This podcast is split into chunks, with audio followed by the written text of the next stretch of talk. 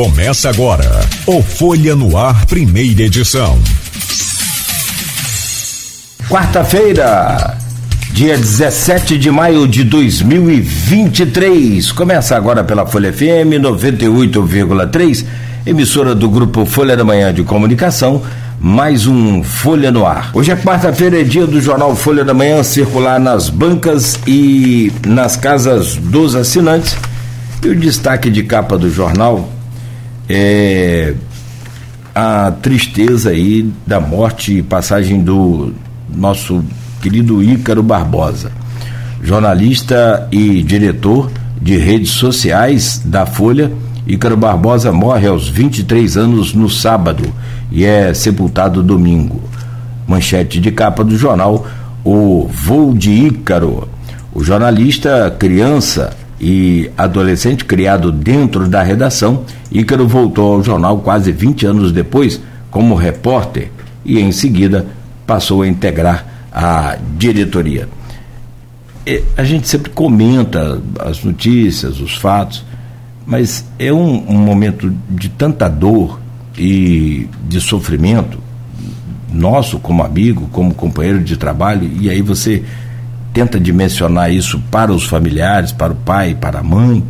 Então você tenta dimensionar isso aí na sua cabeça para você entender o que nós estamos também passando, o que a família está passando.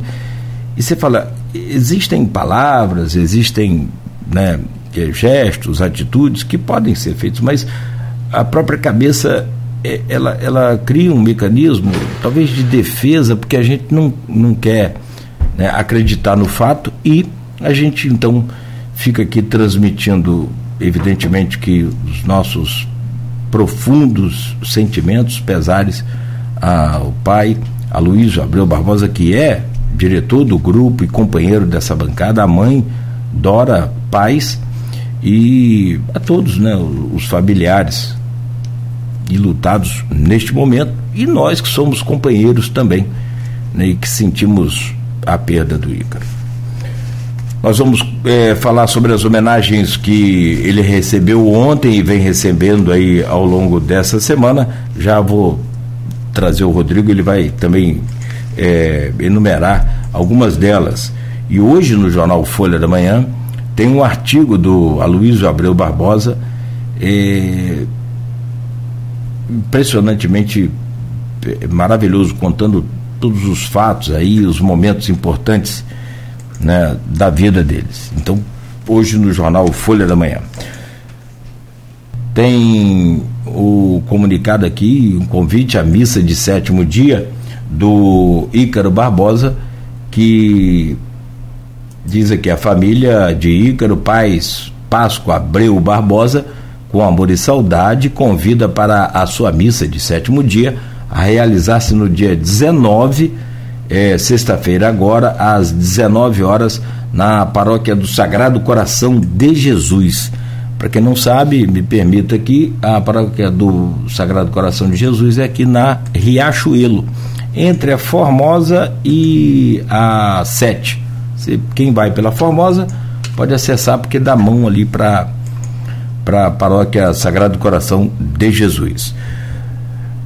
Deixa eu trazer o bom dia do nosso convidado de hoje. A seguir, eu trago então o, o Rodrigo Gonçalves para a gente dar sequência aqui ao programa.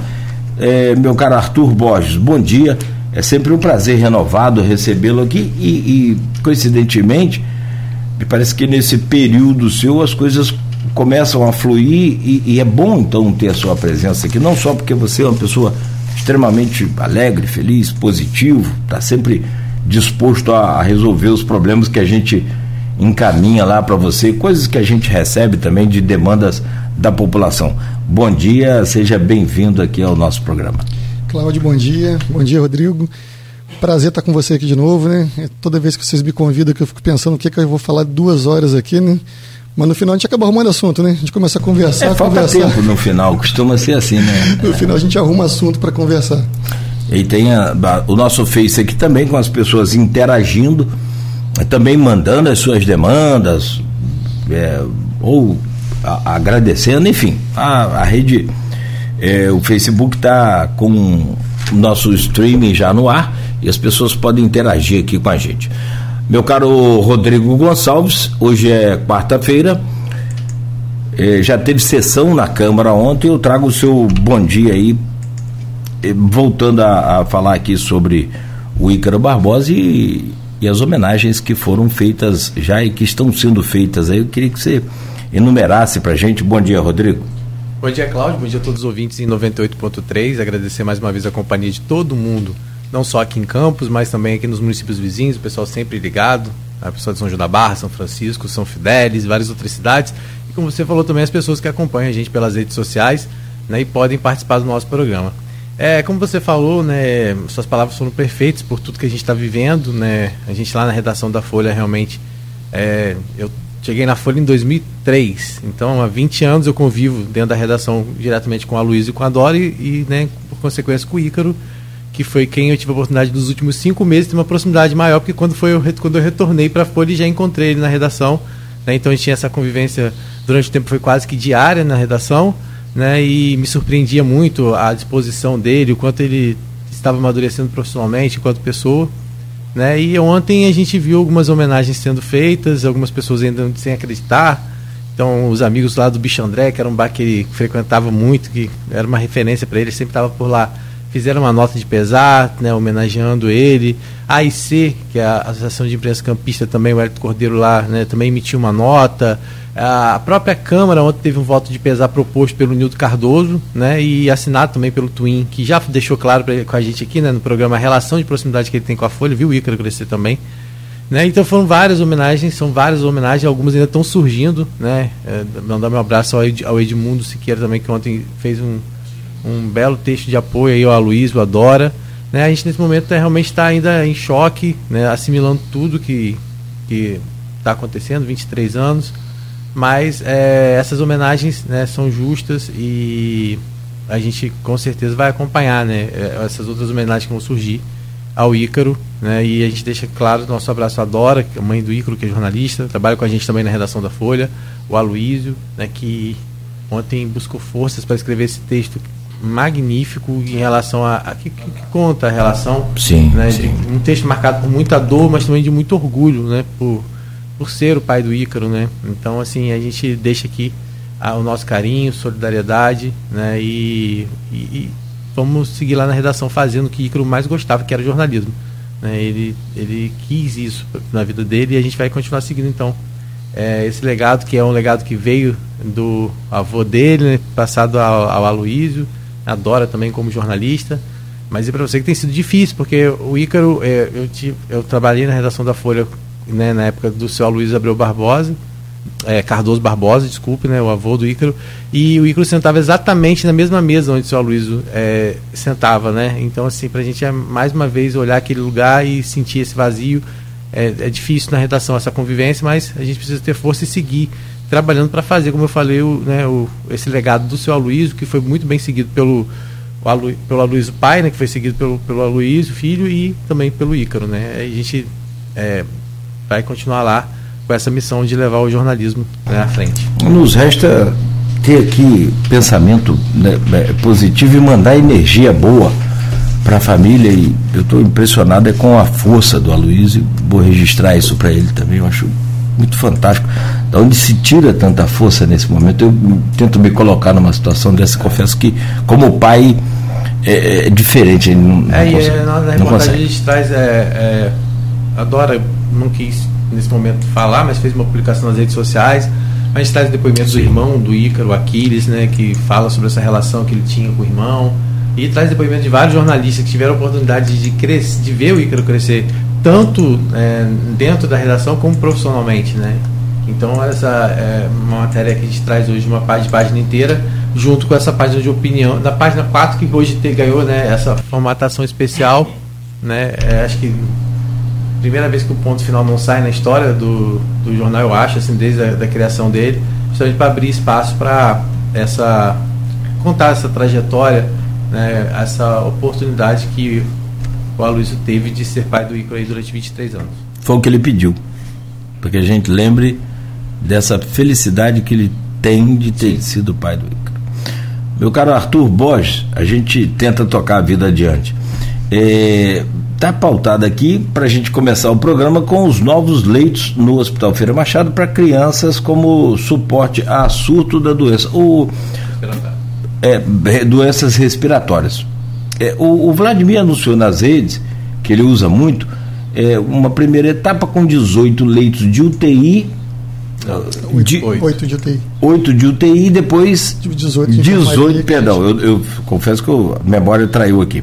E eu, eu inverteu. E 8 de é, clínico. 18, 18. 18 clínico e 8 de, de UTI.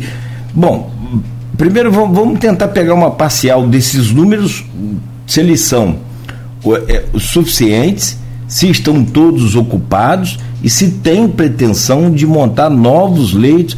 Qual a gravidade desse surto? Então, quer dizer, tem um monte de pergunta aí, depois você vai, vai, vai lembrando aí, eu também tento te ajudar na medida que você precisar.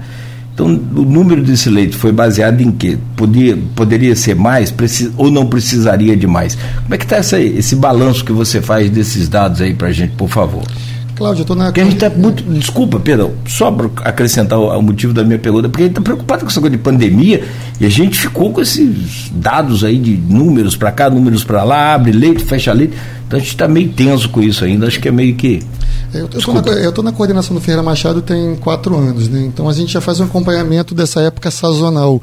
E realmente nesse período de abril, maio e junho, existe uma sazonalidade muito maior do índice de, de bronquiolite de pneumonia mas esse ano tem sido um ano, um ano diferente, né?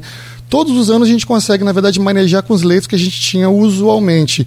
E esse ano o que a gente acontece? A gente vem acompanhando, pelo menos a cada 48 horas, dois fatores, né? Que é o número de internações que a gente tem e o tempo de permanência. Então, assim, os pacientes, se eles estiverem internando, mas estiverem, na verdade, conseguindo que aquele leito ele cicle, a gente consegue manter o mesmo quantitativo de leitos. O que aconteceu na semana passada, a gente, inclusive, a nossa equipe estava em São Paulo conhecendo outros hospitais, né? Rede de urgência e emergência de São Paulo, né? Para tentar aplicar algumas coisas aqui na nossa, na nossa cidade. E quando chegou, a gente recebeu os números na quinta-feira. E o tempo de permanência de bronquiolite pneumonia na UTI era em torno de 48 horas. Quer dizer, a criança ela tinha uma piora, ela ia para UTI, tinha um cuidado intensivo, né? A gente, quando a gente fala na UTI pediátrica, você pensa em intubação, e às vezes não é isso, né? Às vezes você tem um cuidado de fisioterápico diferenciado, né? Aparelhos que você pode fazer uma pressão positiva na na criança respiratória e a gente conseguia tirar em 24 a 48 horas. E quando chegou na quinta-feira, a gente fez a avaliação dos números, o tempo de permanência aumentou para cinco dias. Então, quer dizer, aquele leito que a gente esperaria que no dia seguinte tivesse vazio, ele não ia estar vazio. Então, a, a, tendência é que se a gente não tomasse nenhuma ação, em torno de uma semana o sistema ia colapsar, a gente não teria como conseguir leito. E o leito de, de UTI pediátrica ele é um leito muito difícil de ter na, na, assim, na, na própria cidade. O próprio BEDA e a própria Unimed, eles têm leitos, mas não numa quantidade suficiente em que a gente, né, do, do poder público, consiga contratar para que, que suprisse a situação toda. Então, na, na quinta-feira à noite, a gente começou a fazer uma perspectiva do que, que a gente poderia fazer. Na sexta, liguei para o prefeito, né, liguei para o Vladimir, liguei para o Frederico, falei, olha, a gente está numa situação situação.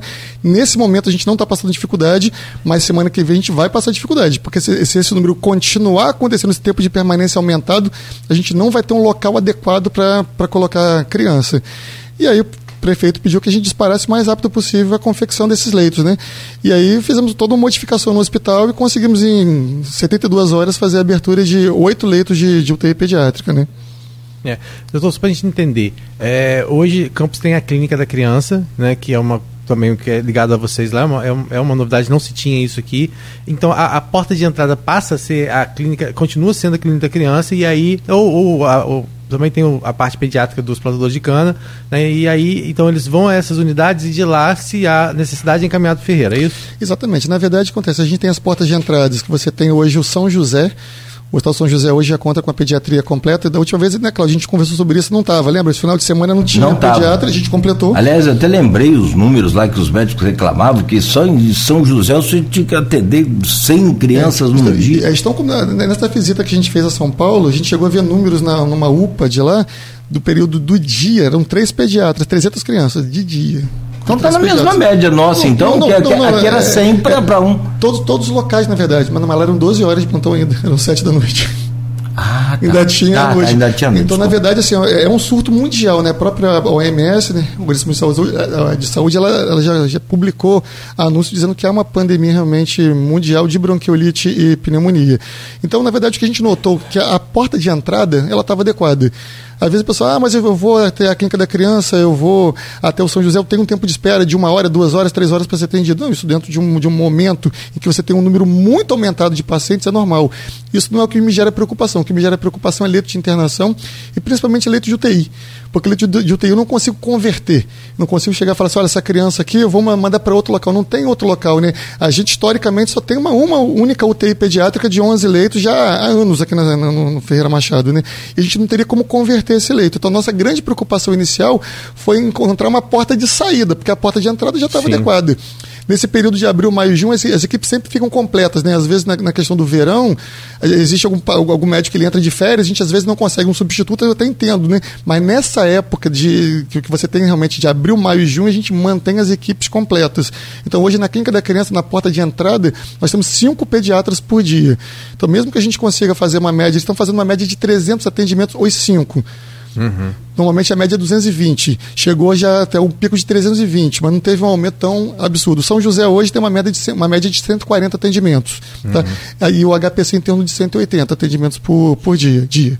De plantão de 24 horas. Então, na verdade, a porta de entrada estava adequada. Meu problema era a porta de saída. As crianças entravam, essas unidades, o São José, a clínica da criança, elas não têm internação, elas têm observação. Então, a criança da entrada faz os exames, inicia um tratamento e vai embora para casa. E a gente não estava conseguindo dar vazão à saída das crianças. E esse foi o objetivo da gente abrir esses 18 leitos da, das enfermarias. Que é o objetivo de trazer a criança, fazer o tratamento, tirar da porta de entrada para liberar esses leitos de observação para que outras crianças possam dar entrada e colocar, na verdade, num ambiente hospitalar, né, onde a gente tem especialistas, onde a gente tem tomografia, onde a gente consegue dar uma, uma assistência maior à criança que precisa ficar internada.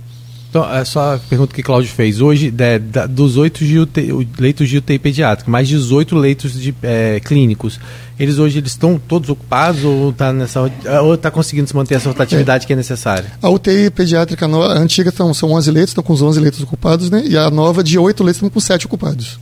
Caramba. Mas agora a gente consegue uma a gente consegue ciclar Essa o leito maior. É. Embora a gente tenha sete leitos ocupados nessa UTI nova, a previsão de hoje são três altas. Então a gente está conseguindo fazer aquele, aquela transição do número de leitos que a gente precisava para ter. O hospital está cheio, está com paciente internado, é o normal. Uhum. Assim, se você olhar na rede privada, na verdade o quantitativo de leitos é exatamente pelo quantitativo de pacientes internados, porque de, os profissionais que a gente paga, na verdade você não paga por paciente, você paga pelo, pelo leito.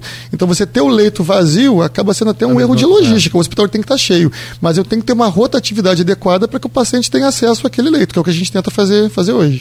É, é, doutor, agora, essa abertura de leito só foi possível também por conta desse processo de estruturação que o Ferreira vem passando, porque né, você imagina, abrir em 24 horas, é, foram 26 leitos, né? Vamos dizer assim, num tempo recorde desse precisa estar muito bem afinado, né? Porque é, é, é, difícil imaginar num passado o Ferreira Machado consegue, conseguisse tão rapidamente abrir essa quantidade de leitos. Isso é, foi possível como? Já tinha esses equipamentos? É, tiveram que recolher de outras unidades? Como é que foi feita essa, essa força-tarefa para que esses leitos começassem de fato a funcionar, principalmente de UTI, que é uma coisa mais delicada, né? É. Assim, há uma necessidade que a gente pense um pouco de modo, de modo alternativo, né, para que a gente consiga fazer isso. O que acontece? Quando eu entrei no Ferreira Machado, assim como também acontece no HGG em outros hospitais, você fala, olha, o Ferreira Machado tem 28 leitos de ortopedia, temos 20 leitos de pediatria, temos 18 leitos de clínica médica. Mas quem que durante o ano você não vai ter uma sazonalidade? E é o que acontece agora. Por exemplo, no verão, os 28 leitos de ortopedia ficam cheios. Por quê? Porque é época de acidente. acidente. Quando chega nessa época, eu não tenho acidente. Né? Eu tenho uma diminuição dos acidentes e tenho um aumento da, da pediatria. O que a gente precisa trabalhar hoje, na verdade, é com leitos temáticos. Você vai ter naquele momento o leito, ele está alocado para ortopedia. Quando a ortopedia diminui, eu diminuo a ortopedia, coloco de férias os profissionais naquele período período, dou férias para os profissionais porque não tem como desfazer uma equipe e aumenta a pediatria. Foi o que a gente fez hoje. Questão de logística é, mesmo, né? É, eu tinha 28 leitos de ortopedia, hoje eu estou com 14 mas eu precisava de leitos de, de, pediatria. Eu abri, quando chegar no, no verão, eu desfaço, né? desculpe, eu, eu, eu, acabo desfazendo, né? Uhum. Eu chego, retiro o leito de pediatria e coloco os leitos de, de ortopedia novamente. Então, na verdade, é a gente não trabalhar de modo, de modo estático. Sim, você isso, acompanhar isso de perto, né? Observar para poder fazer essa sabe quem falou, atividade. É, sabe quem falou uma coisa aqui interessante e aí pertinente à pandemia? naquela época do CC, CCC, CCC. É, Centro de Controle Combate ao Coronavírus. coronavírus. É, foi, foi, Frederico Paes, vice-prefeito, é, ele disse que Mas foi Frederico, sim. A UTI, ela é uma coisa. É, é, a, a quantidade de internação, de, a ocupação de leitos é vivo. A todo instante tem atualização. Ou seja, de manhã pode estar com, como você falou aí, com quase 100% ocupado meio-dia pode estar com 60%, 50% ocupado. Assim, é, é, dinâmico, né? Não tem. É por, isso que é uma necessidade de a gente fazer esse acompanhamento. E assim, o que eu converso com o Vladimir, assim, a, gente, a gente abriu oito leitos de UTI pediátrica. E se passar essa pandemia e a Comaia não precisar dos oito leitos, eu transformo em leito adulto. Não, não, não vejo problema, é né? o aparelho é o mesmo, o respirador uhum. é o mesmo, o monitor é o mesmo, eu troco, tiro o berço e coloco uma cama. Então, na verdade, a gente não vai estar perdendo nada, é porque, porque o leito de UTI sempre é necessidade sim, sim. Ainda. Você sempre tem doente em fila aguardando a transferência para leito de UTI. Mas assim, o que a gente tem que fazer hoje é não trabalhar de modo estático. A gente tem que, gente tem que notar o que está acontecendo naquele momento e fazer os ajustes necessários para que a população seja, seja atendida. Não adianta hoje ter 28 leitos de, de ortopedia com ocupação de 50%. É. Doutor, é, a gente é difícil de falar quando se trata de situação envolvendo criança e óbito. A gente teve um caso que gerou protesto e aí logo depois foram abertos os leitos e, e, e é, a gente não vai entrar exatamente no caso, mas assim naquele momento o senhor falou se identificou realmente que tinha uma deficiência ou foi feito tudo corretamente naquele primeiro momento? Então, assim, primeiro assim, a, a gente fica abalado. Eu também sou pai de uma criança de 7 anos. Assim, qualquer perda ela, ela é, é muito sofrida a família com certeza, mas para os profissionais também, né? A sim, gente sim. acaba sentindo também. E o que acontece relativo àquele caso em específico, se você fizer uma avaliação, a principal causa de óbito em crianças com menos de 5 anos é pneumonia.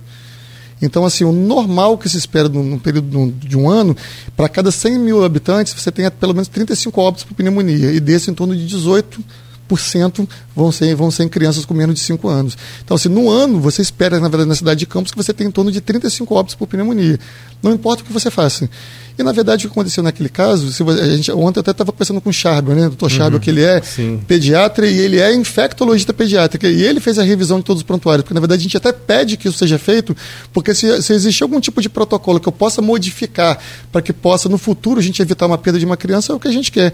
Ele revisou os prontuários todos e disse, Arthur, não, não tinha o que ser feito naquele caso, porque, na uhum. verdade, quando uma criança chega, ela é avaliada pelo pediatra, existem critérios clínicos de gravidade que indicam que você faça um exame ou indicam que você faça uma internação. Uhum. Então você avalia a frequência respiratória, frequência cardíaca, nível de consciência, se a criança está aceitando dieta, a ausculta da criança. Então, todos esses fatores juntos, eles dizem se a criança tem um grau de gravidade. Uhum. Porque às vezes a pessoa fala comigo, Arthur, mas assim, não seria melhor toda criança que chega a gente fazer uma tomografia? Faz uma tomografia que a gente pegaria pneumonia, pegaria tudo. Sim, mas uma tomografia, é a dose de radiação em torno de 200 raios-x. Aí toda criança, aí você, você vai pensar que toda criança no ano, em idade escolar, existe uma média de 10 infecções respiratórias por, por ano. vou fazer 10 tomografias de criança por ano, para daqui a 10 anos está todo mundo com câncer de tireoide. Aí você vai ter uma epidemia de câncer de tireoide porque a gente forçou demais. Do mesmo modo, por que, que toda criança não chega então com um quadro respiratório e a gente não faz antibiótico? Porque, na verdade, até foi o caso dessa criança. Essa criança, na verdade, o que aconteceu com ela teve uma evolução rápida, porque a gente fez, durante o período da internação dela no Ferreira Machado, a gente fez uma retirada de sangue, fez uma hemocultura, em que você vê qual é a bactéria que está uhum. na criança. E né, no sangue da criança tinha uma bactéria que chama Staphylococcus marza, que geralmente é uma bactéria hospitalar, mas ela existe na comunidade também. E isso nome marza quer dizer que ela é multiresistente, ela só reage basicamente dois, três antibióticos. Uhum. Então, uma criança, que ela, quando ela dá entrada com um quadro respiratório, ninguém vai se pensar que na fase inicial essa criança é portadora de uma bactéria multiresistente. Uhum. Agora, a partir do momento que a criança teve uma piora, já foi trocado o antibiótico antes da criança ter o resultado do uhum. sangue dizendo que tinha, que tinha essa bactéria. Mas se você olhar o período de internação, ela, ela, ela foi na clínica da criança, foi liberado porque não tinha critérios, retornou, foi reavaliada, foi encaminhada ao HGG, fez tomografia, retornou. Quando houve uma piora do quadro clínico, foi para o Ferreira Machado, para a enfermaria do Ferreira Machado. Ao chegar lá, teve uma piora novamente, foi internada na, na UTI. Foram feitos procedimentos por equipe multidisciplinar, mas é uma bactéria que a mortalidade é 30%. Uhum. O MAS, assim, se você fizer tudo, tudo em, em, qualquer local, em 30% a gente não vai ter um desfecho que não é o satisfatório. Doutor, é, então vamos, é só para a gente reforçar, né, Claudio, tem muitos pais preocupados com isso porque tem sido né, uma incidência grande. Qual o caminho a ser feito, então, é, é ao perceber, né, eu vi agora acabou lá a, as reuniões do, do gabinete de crise em relação à Covid, mas né, acabou, mas dando, trazendo esse alerta em relação aos casos de pneumonia, bronquiolite, né, circulação. A gente tem percebido esses casos, isso está relacionado, você acredita, a, a, ao fato dos últimos dois anos, algumas pessoas terem sido até negligentes no caso de vacinas, por mais que as vacinas muitas vezes não sejam específicas, mas a questão imunológica ajuda muito, né? Por que a gente chegou a esse ponto, na visão de vocês, que são profissionais e trabalham diretamente recebendo essas crianças? Então, a gente acha que no período da pandemia, né, as crianças elas deixaram de ter contato com vírus respiratórios. Né? Como a gente falou, uma criança em idade escolar, em creche ou na pré-escola, a média é em torno de 10 infecções respiratórias por ano. E, geralmente infecções virais que vão acontecer pelo contato de uma com a outra. E essas infecções respiratórias elas acabam, acabam gerando imunidades diretas e às vezes imunidades cruzadas para outros tipos de, de vírus. E além de ter ficado esse período de dois anos em que as crianças deixaram de ter 20 infecções respiratórias que já, já gerariam anticorpos nela, é, o índice de vacinação de campos está muito baixo para a parte de, de, gripe em crianças. Está atingindo em torno de 50%. Então você teve uma perda da imunidade natural e você agora está perdendo a imunidade artificial. Então o que a gente pede hoje para os pais é que realmente as crianças sejam, sejam vacinadas. Porque, na verdade, quando você fala assim, mas a vacina não previne uma bactéria, não, mas a bactéria ela, ela agrediu o corpo através da infecção viral que deu uma queda de resistência e, e propiciou que a bactéria realmente fizesse fizesse a entrada para o pulmão e fizesse a pneumonia na criança. Então, é, mais do que é buscar, né, reforçar o, a, o sistema imune, né, o, sistema imune. A, a, caderneta de vacinação, você que é pai que está ouvindo a gente, buscar aí, né, os postos de vacinação, né, e também em caso de, de qualquer tipo de, de alteração, preocupação, é encaminhar. Eu fiquei espantado com o número. Então, pelo que o senhor falou, o senhor falou que no, na clínica da criança chegam a ser 300 crianças. Nos plantadores de cano, mais 180. E lá no, no, no, no São José, 140? Todo 140 crianças por dia. Aí você imagina, olha só, são mais de 600, são 600 crianças. É muita coisa, né? É muita coisa. Isso, isso sem você contar a rede privada. Que se, você, se, se, você for na rede privada, você vê que os números hoje de tempo de atendimento de internação é a mesma coisa. O tempo de espera é o mesmo, não adianta muito você modificar. Hoje o contingente de crianças é, é muito alto. Só, só uma pergunta. Dessas crianças, que estão sendo internadas, é, você tem acesso ao, ao, cartão de vacinação, essas informações. Quantas estão devidamente com o cartão de vacinas em dia e quantas não estão? Então a média tem em torno de 50% hoje. Meia meio. E, é, e, assim, é um número muito baixo. A gente esperaria em torno de 85% né, de crianças vacinadas, pelo menos, né? Sim, assim, você sim. tem 50% numa época ruim, que a criança não tem uma imunidade natural, que a gente tem um aumento acentuado no número de casos. E aí acontece quando você fala assim, mas por que, que as crianças hoje estão ficando mais graves? Não, na verdade é quantitativo. Você tem um quantitativo de crianças, um percentual que vai ter um índice de gravidade. Quando você aumenta a quantidade de crianças infectadas, o índice de gravidade acaba aumentando também. Você vai ter mais crianças com necessidade de, de UTI. Doutor, a gente aproveita que a gente está falando do Ferreira com a criação desses leitos lá, acho que a gente pode falar um pouco, né, Cláudio, diretamente do, do cenário que hoje o Ferreira se encontra e depois a gente fala um pouquinho no outro bloco mais sobre a HGG, não é isso? Pode sim, pode ser, sem problema. É. Só, só, se você me permitir, antes sim, de você abordar claro. esse tema, é, deixa eu tra trazer aqui o, o, o doutor Charbel Cury, coloca, é, que ele coloca o, o perfil dele, tem o nome da clínica, né? Infante Care. É, bom dia, amigos. Cláudio define muito bem. Arthur Borges é um gestor sensível e proativo, além de muito inteligente. Orgulho do meu amigo de infância. É isso mesmo. Fizemos Aí ele fala que. colégio junto, no colégio junto. Ah, é? Com. com... Charbel, Charbel. Charbel. Então ele coloca aqui, showman, sou fã desse bom menino. Charbel é um cara sensacional, né? É, Charbel é. É que ele fala que você é proativo, ele é proativo. Demais, demais. E assim, é, a gente tem várias reuniões, né? Quando a gente toma qualquer medida, a gente geralmente entra em contato com ele também para saber, porque a parte infantil, né? Principalmente quando a gente fala de pediatria e infectologia, a Chab é uma referência não em Campos, né? Uma sim. referência do país. Sim, sim. É, falando sobre essa questão do Ferreira, né? A gente falou da abertura desse, desse, desses leitos lá e o senhor explicou por conta dessa questão de hoje estar é, atento a essa questão logística, né, de remanejamento, às vezes de um leito para atender um, um setor, para atender outro. É, a gente viu durante muito tempo o cenário do Ferreira Machado um cenário mesmo considerado de guerra, né? Com pessoas no corredor, né? E hoje muita gente até duvida se realmente isso não está acontecendo, e fala, ah, né, em vez de torcer porque não tem, fala, ah, não, porque agora eles tiraram todo mundo e imprensaram todo mundo nas, nas enfermarias, né? É o tipo de, de, comentário que a gente ouve, né? As pessoas incrédulas mesmo por conta. Mas eu mesmo tive recentemente no Feira Machado acompanhando minha mãe que tinha infelizmente levado uma queda e realmente vi que realmente é outra realidade hoje no Ferreira Machado. Eu não sei realmente como estão as enfermarias, né, como as pessoas falam, mas eu queria que o senhor falasse um pouco disso. A gente sabe também que a relação com a, com a rede contratualizada, permitiu também esse remanejamento hoje mais rápido um paciente que muitas vezes ficava no corredor, porque os hospitais não tinham, não recebiam os recursos da prefeitura e do SUS devidamente, então eles não tinham como receber esses pacientes e eles permaneciam é, muitas vezes lá aguardando é, vaga para cirurgia e tal. Isso mudou também essa relação. Né? O Frederico teve com a gente sexta-feira, falou sobre isso, sobre essa relação que mudou com os hospitais contratualizados. Mas queria que o senhor falasse um pouco sobre isso. É, o que, que fez, o que, que faz hoje o Ferreira Machado realmente ter essa nova cara? É, a gente sabe que tem inclusive agora a proposta de ampliação de um novo pronto-socorro. Como é que é o Ferreira Machado hoje? Porque é a nossa maior rede de emergência, né? Independente, não atende só aqui, atende a região. Né? Inclusive, pacientes da rede particular também muitas vezes buscam lá nesse primeiro atendimento. Queria que o senhor falasse um pouco como que está isso hoje. É, como que o senhor tem trabalhado isso no hospital? Então, na verdade, assim, é, como eu te falei, eu venho de quatro anos né, de coordenação lá. E quando terminou o governo passado, o normal é que existissem mudanças, né, como aconteceram. E assim, eu não esperava continuar. Eu tenho até que realmente publicamente agradecer ao prefeito e ao Frederico, né, o vice-prefeito também, que realmente confiaram no, no, no, trabalho, me chamaram no primeiro dia. Não, sentaram... só não só confiar como ampliaram, que sou, antes não era da fundação, né? Não, não, não era, era, só do Ferreira Machado. Ah, sim. Depois me, me, me, confiaram ainda mais e me confiaram a fundação. Mas você tem que agradecer, porque na verdade, é, no primeiro dia, eu lembro, na verdade foi no dia 2, né? o Vladimir marcou uma visita no hospital e geralmente após o Réveillon era assim, a pior situação para o Ferreira Machado. Tinha pacientes, assim, eu lembro que nesse dia da visita dele tinham 42 pacientes no corredor.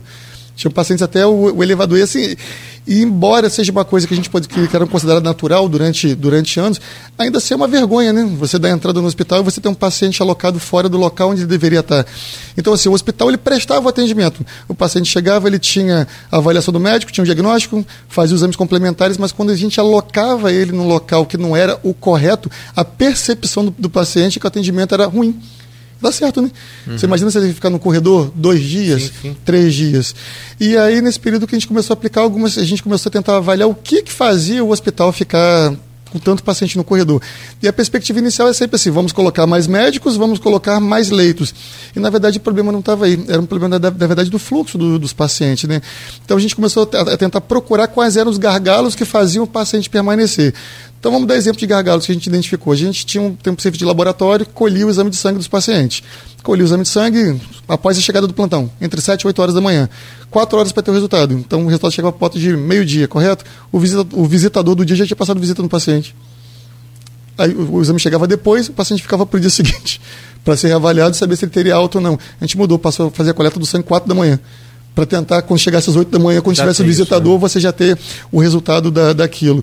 A gente montou, a gente tentou aparelhar melhor o nosso núcleo de, interno de regulação. Quando a gente quer transferir um paciente para algum hospital, tanto contratualizado quanto do sistema estadual de regulação, né, do SER, é, a gente precisa que, que esse paciente ele seja atualizado diariamente. Então você tem um programa de computador que você entra e fala qual é o quadro. A gente não tinha gente suficiente para fazer atualização, então às vezes ficava defasado e não conseguia transferir. A gente colocou gente o suficiente para que eu consiga atualizar todos os pacientes diariamente até meio-dia.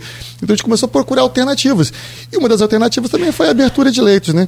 Uhum. O hospital ele é um hospital da década de... alternativas tão simples que não eram feitas, né? Assim, pelo que o senhor fala, assim, né? Mas, mas é mais fácil Depois identificar. De... O problema é você conseguir identificar onde está, né?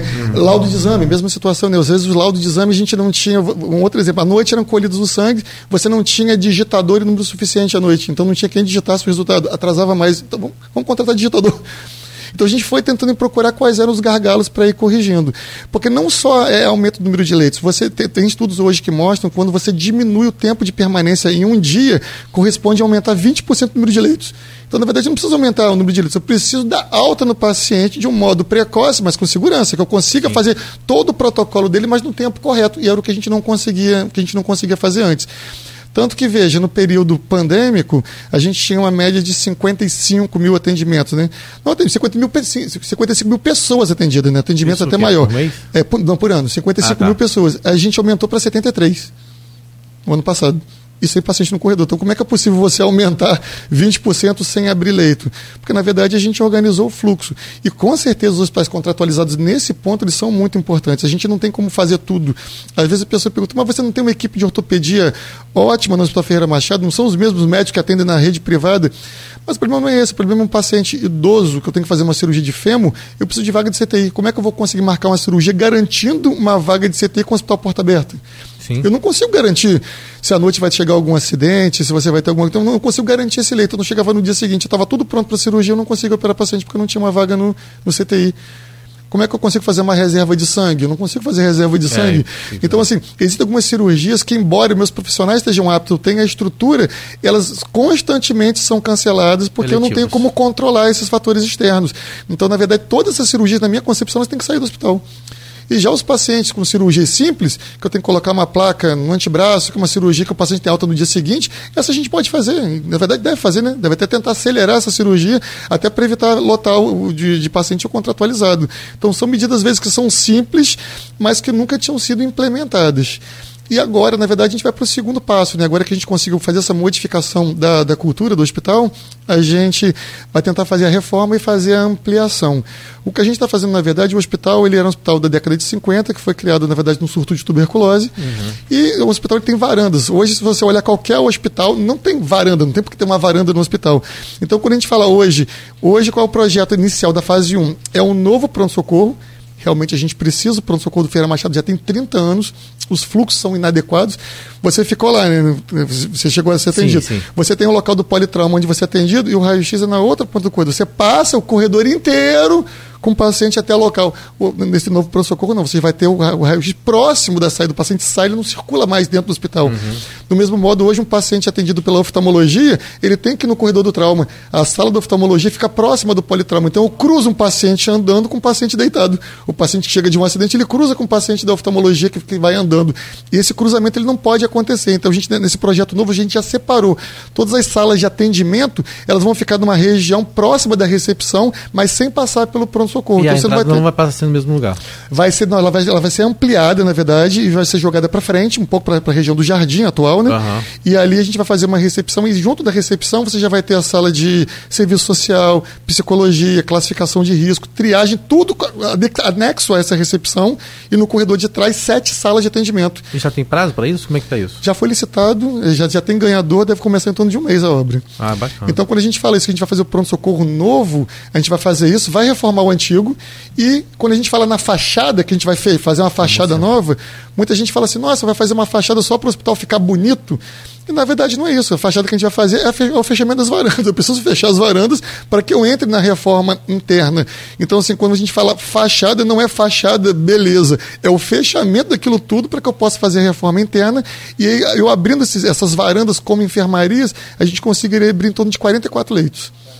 E a gente abrindo 44 leitos já me permitiria fazer mais cirurgias eletivas, que hoje eu não consigo fazer. Só na, por causa das varandas? Só nas varandas. 44 leitos. 44 leitos. O que me falaram aqui foi depois de uma entrevista do vice-prefeito. Falaram, ah, mas falou lá na rádio, Nogueira, que não tem mais é, é, internados ali no, no corredor. Porque colocaram para o terceiro andar. Eu falei, rapaz. Tem que subir mesmo, né? O paciente tem que subir. Mas, mas não, ali. porque colocaram no corredor do terceiro não, andar. Não tem, não tem. Eu falei, não, cara. é, claro, uma, ficaria uma, mais é, complicado ainda. É, se uma, uma, uma, nota disso, a gente, na semana passada, recebeu uma vistoria do CREMERG. E aí vieram três, três médicos que vieram fazer a visita, né? Ele falou assim: é a primeira vez que a gente vê um Ferreira Machado sem denúncia. Viemos fazer uma visita de, de rotina, o pessoal nem acredita. E vistoriaram o hospital inteiro, rodaram tudo, a gente não tem mais, não tem mais paciente no corredor. Tudo está funcionando né, direitinho, acabou que... a gente consegue. O principal do elevador, como eu estou falando, é um elevador muito antigo. Na nossa concepção, ele tinha que ser trocado, mas a logística para trocar aquele elevador é muito difícil, muito difícil para a gente. Mexe com a estrutura. A gente pensou na construção de, outro, de, de um outro é. elevador que facilitasse, mas hoje a gente tem conseguido, a gente tem mantido o, o, o processo de manutenção do elevador com, com, a, com uma, uma, uma firma oficial, né? do próprio elevador, gente tem conseguido manter ele em funcionamento. Periodicidade. E o, o tomógrafo também, o doutor Frederico falou aqui. Aliás, como é que é essa, essa relação?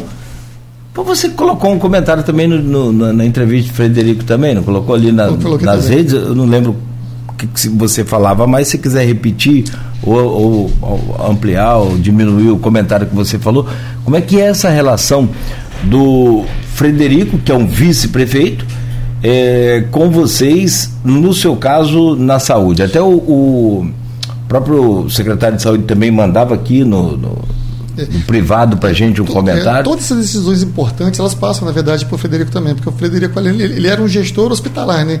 Então ele é uma pessoa que conseguiu, Sim. na verdade, reerguer o, o plantador de cana que durante um período foi um hospital que ficou realmente com, quase em decadência. Ele conseguiu realmente encontrar um perfil para o hospital e melhorar muito a qualidade. Então ele, ele tem uma percepção sobre como funciona a gestão hospitalar.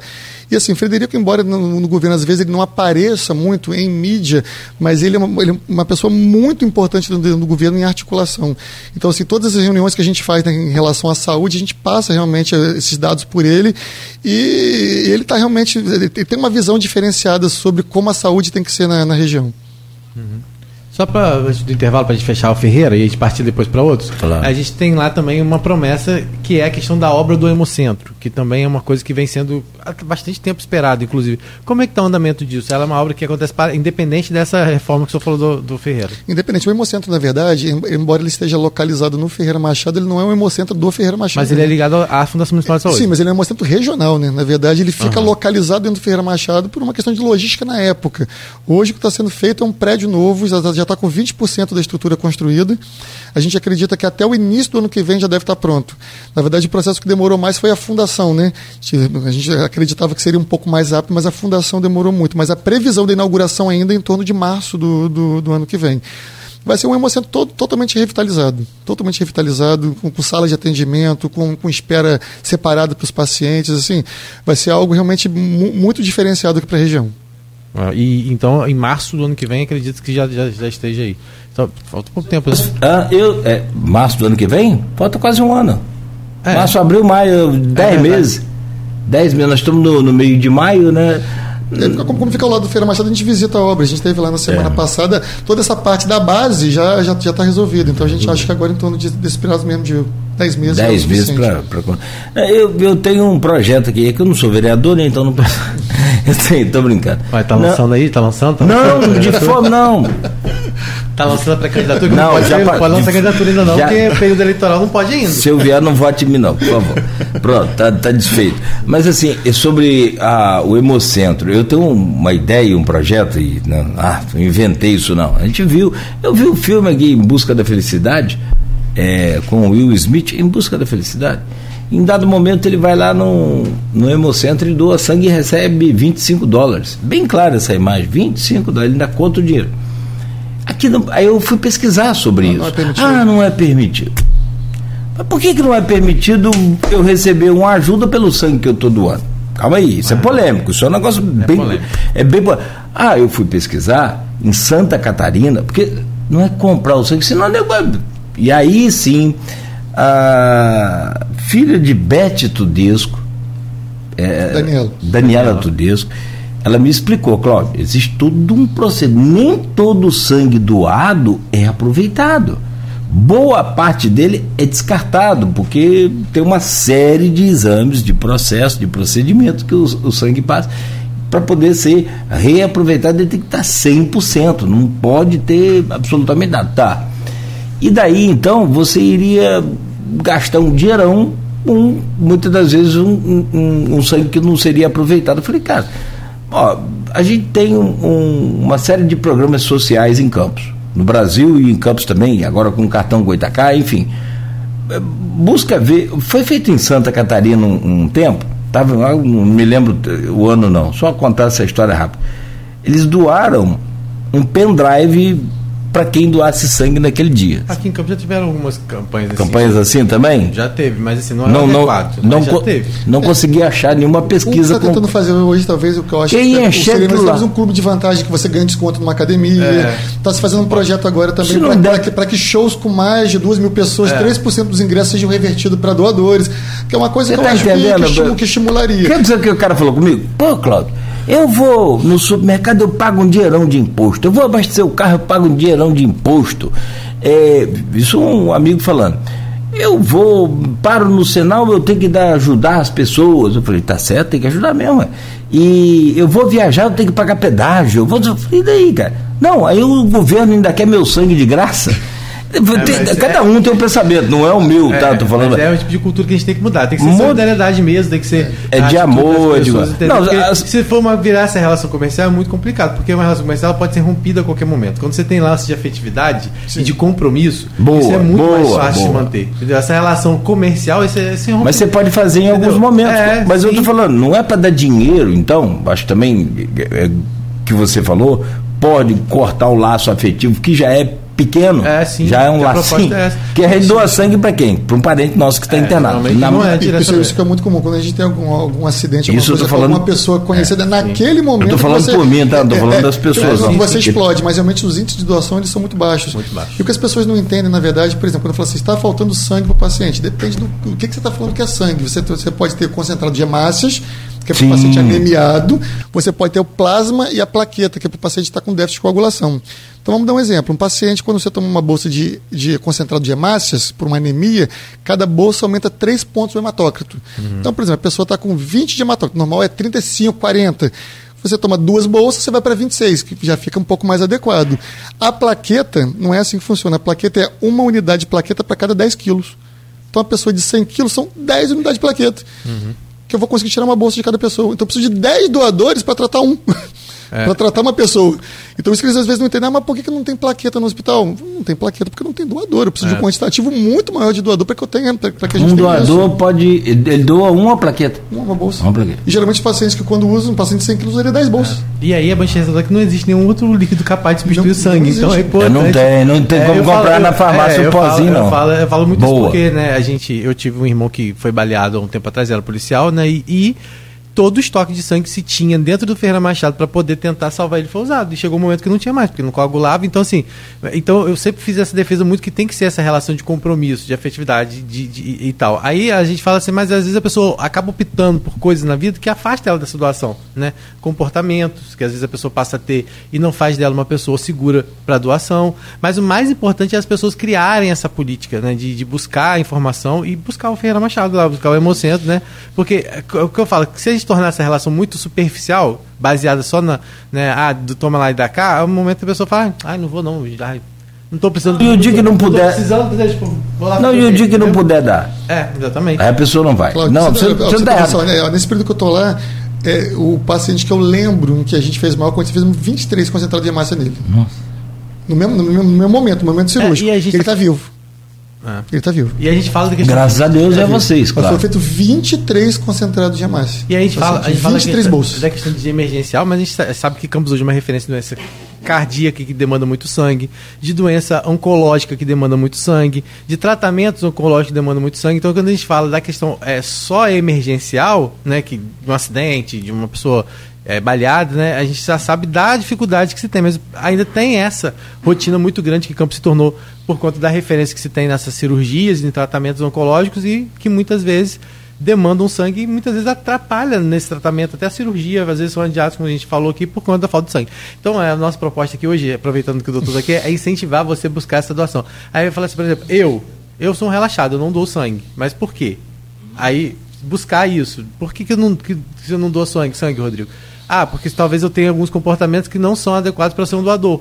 Mas eu posso rever isso. É, é uma responsabilidade minha também rever isso. Tornar um cidadão melhor. E aí trabalhar com a solidariedade. Então, assim, é até um compromisso que eu estou fazendo aqui.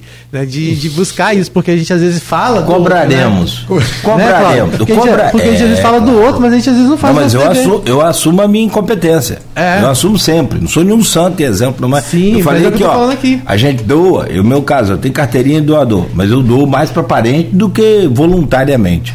Sair do nada aqui lá do ar. Eu acho que eu nunca é, fiz. É uma rotina que a gente precisa mudar. Não, eu digo isso sim, mas e vejo amigos que fazem isso e acho fantástico. E é assim. é importante, como você mesmo falou, não, é. não existe um substitutivo. não, não é. tem nada que você possa fazer na ausência. E, e é muito ruim, né, para o paciente, muito ruim para o profissional, às vezes, saber que existe um tratamento e você não pode aplicar, porque é. você não tem como fazer então vamos ver. Então aí, gente, ó, novo é mas eu não... mas antes do novo já pode ir lá no tipo que tá tudo lá. Mas eu não vou, eu não vou abrir mão aqui do meu pensamento ainda, apesar Sim, do, perfeito. do, do do Rodrigo ali contextualizar e fazer uma uma defesa bacana e falar que é por amor e não pelo dinheiro, e eu concordo, mas mesmo assim, aqueles que não vão de jeito Sim, nenhum perfeito. podem ter algum tipo de. Só para fechar esse assunto, são oito horas, avançou tudo aqui Esse projeto, e, e isso está andando como o senhor falou, é, 3% é, para shows e tal. Sim, sim. É, é, passa por, por, Tem que passar por é, legislação, por criação Câmara, de. É, a gente está tenta, tentando várias coisas, na verdade, para tentar aumentar Ou é só uma isso. parceria direta? Já, já fizemos um tempo atrás no, na Pracinha do Flamboyant, né? Que teve uma situação bem alto. O ônibus do Hemocentro, toda semana ele está em algum local, né? O IFE agora solicitou, teve uma reunião lá com a doutora Sandra, que é coordenadora do Hemocentro, para levar o ônibus do, do Hemocentro para dentro do IFE, para que seja feita doação lá. No, nas cidades vizinhas, né? Existem cidades que, que fazem a solicitação, eles juntam realmente no final de semana, o ônibus vai até lá para que a gente possa fazer a doação. E, e, a gente tem tentado, mas mesmo assim, como você mesmo falou, o consumo acaba sendo muito alto. Não, mas eu, eu digo da, do, dos benefícios para os doadores. Você falou lá do clube, de vantagens. Eu, eu não lembro, acho que tem um. Isso tem que passar pela Câmara ou um decreto do prefeito? Que, acho que era um decreto do, de, de Vladimir é, que eu, eu. Não sei, acho que na, mas acho que na Câmara já tiveram discussões nesse sentido também. Sim, várias, sim, sim, sobre, sobre, sobre um projeto relativo a isso. Bom, são 8 horas, um minuto. Vou pedir licença, meu caro Arthur, então, é, para a gente só fazer um intervalo e no, no, próximo bloco a gente segue falando ainda de HGI. São quantas unidades? Hoje, 10 unidades no comando da Fundação Municipal de Saúde. E, claro, evidente, a gente fala sobre outros assuntos também ainda hoje. Rodrigo também segue com a gente aqui no Folha no Ar. A gente volta a seguir com o oferecimento de Proteus Unimed Campos, Laboratórios Plínio Bacelar e Vacina Plínio Bacelar, cuidando bem de tudo que te faz bem. Já voltamos com o nosso programa, o Folha no Ar ao vivo aqui pela Folha FM, no oferecimento de Proteus, Unimed Campos, Laboratório Plínio Bacelar e Vacina Plínio Bacelar. Inclusive, com o aplicativo do Laboratório Plínio Bacelar, você consegue também saber detalhes aí sobre o seu cartão de, de vacina, colocar em dia essa coisa, é, saber da, da, da vacinação para gripe também, vai fazer uma viagem, né? aproveite aí, baixe o aplicativo Laboratório Plínio Bacelar. Mesmo sendo do laboratório, é o mesmo usado também, é, porque a clínica é do grupo, a vacina Plínio Bacelar. Bom, nós estamos de volta então com o Rodrigo Gonçalves na bancada e hoje conversando com o Arthur Borges, presidente da Fundação Municipal da Saúde e superintendente do Hospital Ferreira Machado. Arthur falava agora há pouco, respondendo aqui uma pergunta do Rodrigo, sobre o Hemocentro. E eu, já como havia é, alongado muito o primeiro bloco, não, não, não perguntei ao vivo, perguntei internamente e ele confirmou. Esse Hemocentro é uma emenda parlamentar do então deputado federal Paulo Feijó. E, assim, para a gente ser justo com a informação, essa emenda ela deve. É, tem mais de 10 anos, nós estamos em 2023. Acho que Feijó foi deputado ainda e por aí, né? 2012. 2012 tem que tipo de planejamento estratégico, né? O planejamento estratégico, às vezes, você faz uma, uma ação para daqui a 4 a 6 anos, né? Sim, e às vezes, até porque não, não deu um dinheiro na hora. É, né? é. Não, você tem que fazer o projeto, o projeto tem que ser aprovado. Sim, e às vezes, sim. nesse planejamento estratégico, ele não chega a virar um planejamento operacional. E às vezes essas emendas acabam, acabam ficando, né? Mas, mas vamos fazer justiça né, ao Feijozinho Hoje ele tá lá só no sítio curtindo lá os passarinhos, os bichinhos dele, que ele merece, mas. É, acho bom a gente registrar. Fica registrado. Meu caro o Rodrigo, por favor, abre esse bloco aí para a gente falar sobre saúde em campos ainda. É, a gente falou do, do Ferreira Machado, você já citou que a Fundação Municipal de Saúde são 10 unidades, né? A gente pode falar que, né, além do Hospital Ferreira Machado, tem o Hospital Geral de Guarulhos, Hospital São José, Clínica da Criança, que é o antigo PU é, de Guarulhos, né? Tem também o Hemocentro que a gente falou agora e as unidades pré-hospitalares, que inclusive da Saldanha Marinha está para ter novidade também, pode falar sobre isso. Né? E tem lá também o de Ururaí, Travessão, Santo Eduardo e Farol de São Tomé. Essa policlínica de Baixa Grande não ficou com o senhor, não, não. é diretamente a, a saúde. A policlínica elas são, elas são atenção secundária, né? A Secretaria de Saúde aqui em Campos ela cuida da atenção básica, todas as, as equipes de estratégia de saúde da família e as UBSs e da atenção secundária que são as policlínicas. E a fundação ela fica mais com a parte realmente hospitalar de e pré-hospitalar, de urgência e emergência. Urgência e emergência. E aí a gente sabe que um dos aí, além do Ferreira Machado que a gente já falou aqui, né, que tinha lá uma média que está quase 600, 600 dias sem ninguém no, nos corredores, internado nos corredores, né? É, mas tem também a questão da demanda do HGG, que é outra coisa que o senhor pegou aí também, que era um. Vamos dizer, né? Era complicado. É, o que a gente tem muito, tem algumas reclamações ainda em relação ao HGG, mas como é que está isso hoje? O que, que já avançou? A importância da parceria com o Estado, de emendas também para isso? O que, que avançou lá no HGG? O que, e o que está para avançar ainda? O HG passou por uma situação muito complicada, porque a estrutura estava muito degradada. Né? Então, assim, a gente até tinha dúvida se seria possível a gente fazer uma, uma reativação do hospital do modo que, que seria necessário para que ele funcionasse. Mas se mostrou possível. Né? Eu acho que o novo pronto-socorro realmente ficou muito adequado, com, com um sistema de fluxo muito bem feito. Foi construído um novo telhado por cima do hospital, que agora permitiu a reforma interna, e a previsão é que até o final do ano seja entregue também, ele funcionando de modo pleno, né? com ampliação de 98 para 151 leitos. Então, na verdade, vai ser um hospital que vai ter uma capacidade de atendimento maior. O que eu vejo muita reclamação hoje, eu acho que o grande problema não é a culpa do HGG. Eu acho que as unidades pré-hospitalares ainda não funcionam como unidades pré-hospitalares. Vamos dar um exemplo. É, o, a clínica da criança hoje, no ano passado, foram 64 mil atendimentos.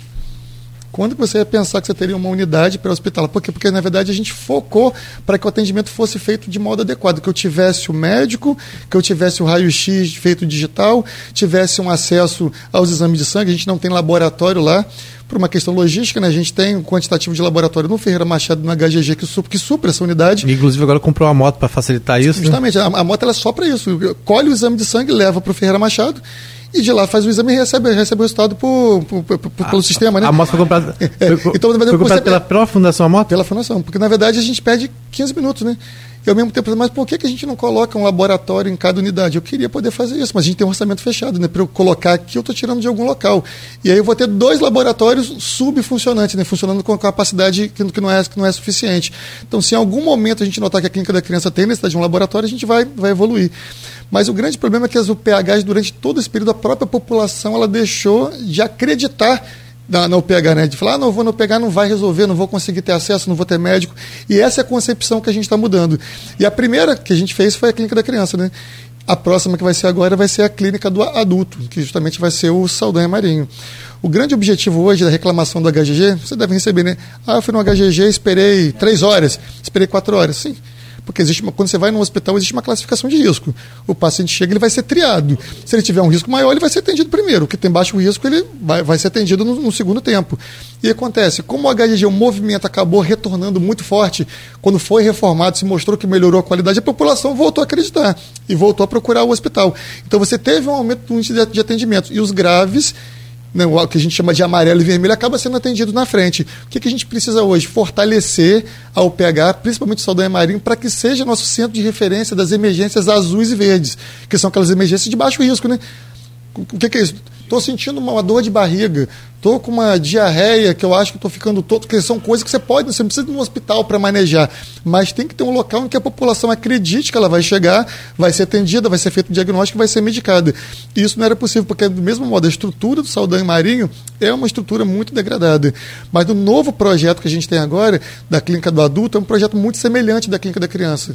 A gente passaria a ter cinco clínicos de plantão 24 horas no, no, local, com toda a aparelhagem eletro, eletrocardiograma, é, raio-x, toda a estrutura para ser feito o diagnóstico.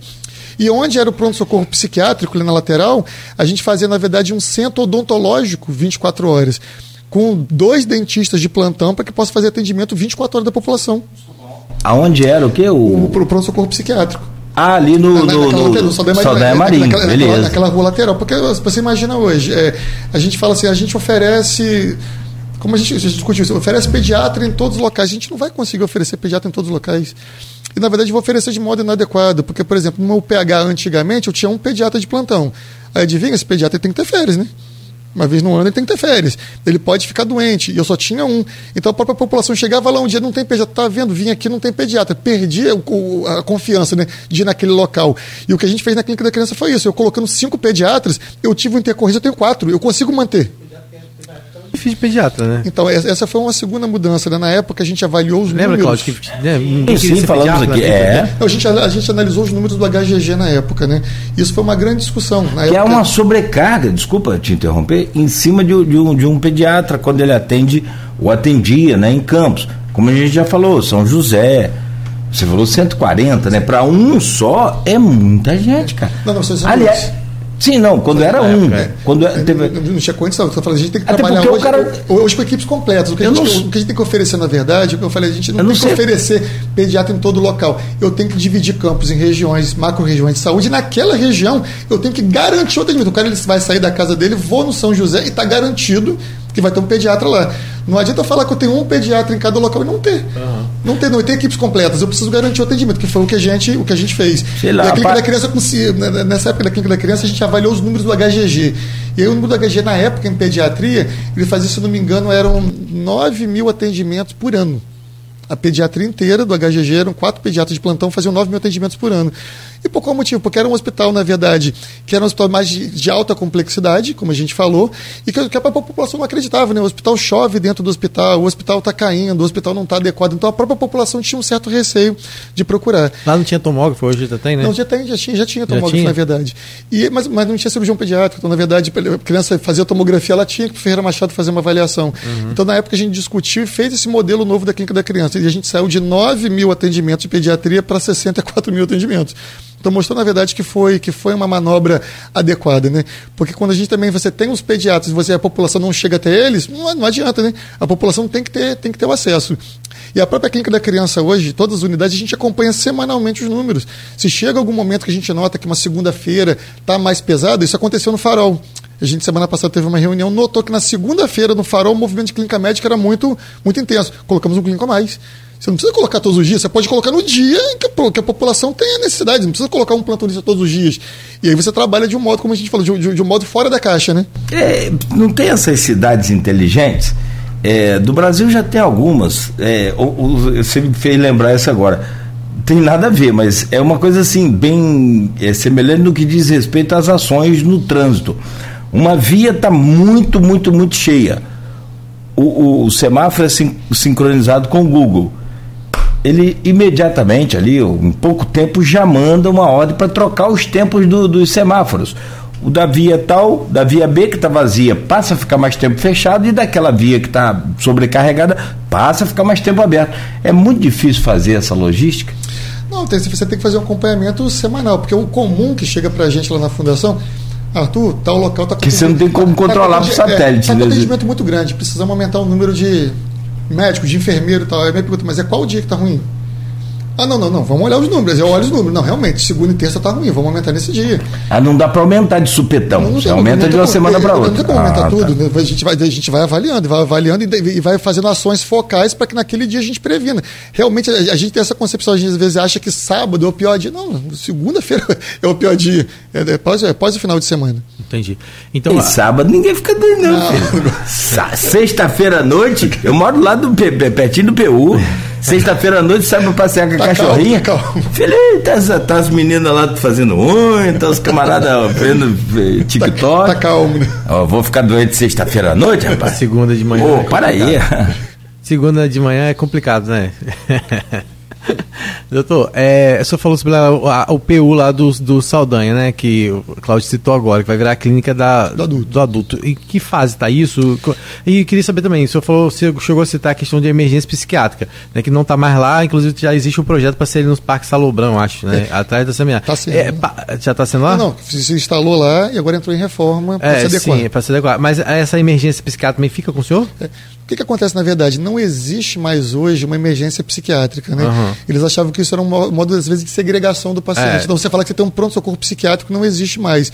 A, a reforma psiquiátrica, que já começou há 10 anos atrás e que agora realmente está sendo implantada de modo mais efetivo, proíbe que você tenha hospitais ou atendimento temático. Então, teoricamente, toda o PH ela tem que estar apta a atender um paciente psiquiátrico. Do mesmo modo, as faculdades não prepararam os médicos para isso. Né?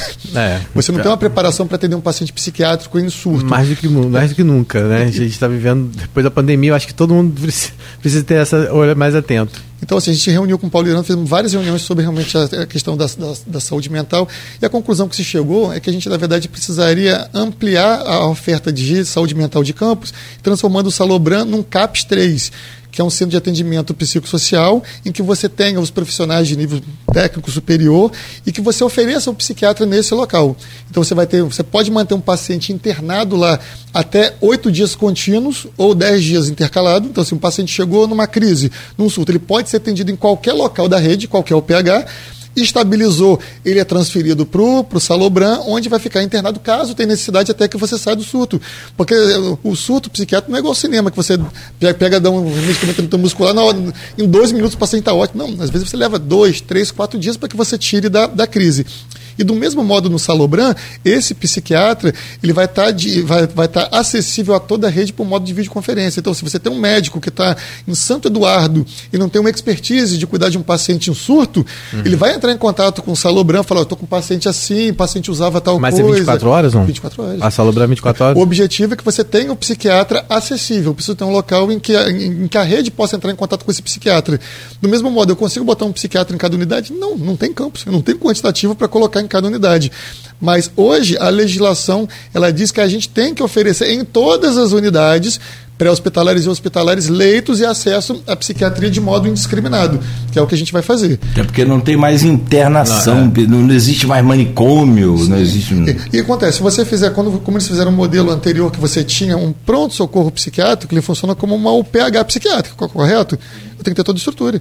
Eu tenho que ter dois clínicos, um pediatra, é, raio-x, tenho que ter um, um, uma capela mortuária. Então, assim, você tem que ter toda uma estrutura que não faz, não faz um sentido para aquilo. O correto, realmente, eu, eu vejo a reforma. Eu acho que o erro hoje da reforma psiquiátrica, né, da saúde mental, é não permitir leitos ainda de internação. Existem pacientes que têm necessidade de internação em leitos psiquiátricos em, em locais específicos. Você faz porque, o quê? Vou dar um exemplo hoje, ó, Ferreira Machado. Eu tenho um paciente em surto, eu sou obrigado a oferecer leito psiquiátrico. Adivinha, não tenho leito no térreo. Eu só tenho minha, minha clínica médica no terceiro andar, sem grade. Como é que eu faço? Para internar um paciente em surto no terceiro andar do hospital sem grade. E como você faz? Não, não faço. A gente fala, não tem como internar, não tem como internar, que eu deixo no pronto-socorro, posso manter no pronto-socorro aqui, tudo bem. Aí você fala, não, então tudo bem, então vamos botar grade. Não posso botar grade. A legislação não permite, por exemplo, Salobran, você tem paciente que entra em surto, você pode botar grade, não pode botar, você não pode impedir que o paciente circule. Então, assim, são legislações que às vezes travam a gente muito e, e não vê características que a gente tem do, do, local. Então, hoje a gente não tem nenhum local especializado. Realmente, eu sou contra. Você tem um hospital de 200 leitos, onde às vezes familiares depositavam pacientes uhum. que nem doença psiquiátrica tinha, mas depositavam o paciente lá para o paciente ser um morador. Isso eu concordo, errado. Mas você não ter um leito para um paciente em surto, eu acho, eu acho, isso um erro ainda. Que acho que em algum momento isso vai ter que ser revisto. É. Mas vocês estão buscando alternativa dessa forma que o senhor falou. Vai ser, eu acho que essa é a única saída viável, porque é a única saída legal, né? O CAPS ele é adequado, você pode ter o psiquiatra 24, 24 horas. 24 horas de plantão, você faz o acesso às unidades pré-hospitalares de modo remoto, qualquer médico que esteja em unidade pode entrar em contato com o psiquiatra, falar, olha, o paciente é esse. Muitas das vezes os psiquiatras até já conhecem o paciente. Sim, ah, não, esse paciente pode fazer tal coisa, tal. Acalmando, coloca na ambulância e remove para cá para a gente fazer a observação dele. Uhum. E os leitos de hospital geral, eu acho que teria que ser um segundo plano. Por exemplo, um paciente que tem um surto psicótico, você medica ele, ele fica catatônico. Ele para de comer, para de beber. Pô, ah, beleza, vamos para o hospital geral, né? Ele precisa, na verdade, de quê? Hidratação, alimentação, passar uma sonda. Eu concordo, esse paciente é para o hospital geral. Mas o paciente em surto agudo, ele não é para o hospital geral. É difícil. Você, você imagina você estar tá num leito da clínica médica com a pneumonia e tem uma pessoa do seu lado em surto, você tentando medicar, tentando conter. Não, é, é uma situação geralmente, geralmente é agressivo. É geralmente, não sei se todos os casos são, pode é, falar assim. Agora, do mesmo, geralmente agora, agora, do mesmo modo. Por que, que foi feito isso? Porque o paciente psiquiátrico ele passou a ser puramente psiquiátrico. Então o paciente chegava com dor abdominal, não, manda para lá porque ele é psiquiátrico.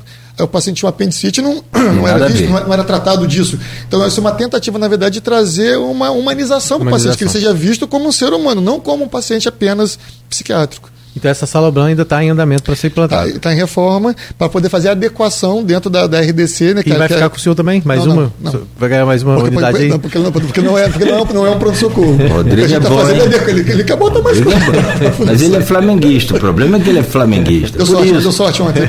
Entendeu? Empatou, né? Deu so... é. Ou nós demos sorte? Então, mas em Fla-Flu, empate é sorte pro Flamengo. É, assim. Claro. Tem, que, tem é. que admitir.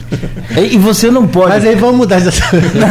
não, e você não pode criar um, um, um leito, então, na sua gestão, é, ou na gestão municipal, você não pode criar um leito psiquiátrico por sua conta com um formato específico, porque não, você, vai sofrer você o quê? Você tem um local temático. Ministério pra, Público. É, vai... tem, não, primeira coisa, você não consegue nem financiamento. Nada é financiado porque não existe esse, esse modelo, entendeu? Por exemplo, no mesmo modo que a gente criou, um, a gente criou uma unidade pré-hospitalar, seria em comparação uma UPA, você tem UPA pediátrica. São Paulo, no Rio, tal, é possível, é possível. Você criar uma unidade temática, mas em psiquiatria não é mais, uhum. não é mais possível. Entendi. É, dessas unidades que o senhor hoje administra, é, o senhor identifica hoje um, um, calcanhar de Aquiles em alguma delas? Tipo assim, que vocês estão colocando como meta? Não, a gente agora conseguiu ajeitar o Ferreira, está caminhando com a HGG, clínica da criança, clínica do adulto, essas unidades mais distantes, né? Porque algumas.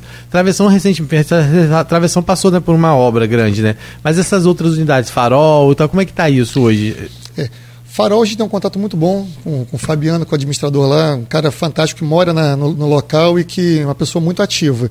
A nossa preocupação com o Farol é porque o Farol acaba sendo uma unidade em que no verão ela é muito vista, né? E no inverno ela não tinha uma atuação tão grande.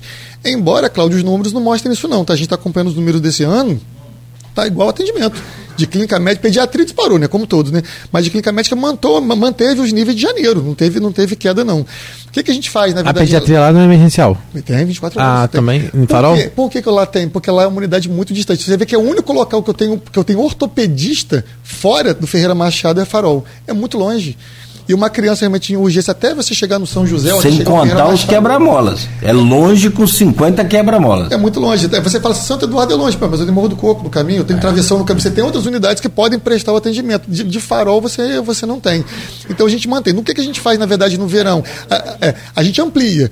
Eu coloco mais clínicos, eu coloco a ortopedia 24 horas no verão. No inverno, não. No inverno eu coloco 12 horas dia porque não vejo um quantitativo de acidentes à noite para justificar você ter um, ortopedista lá à noite.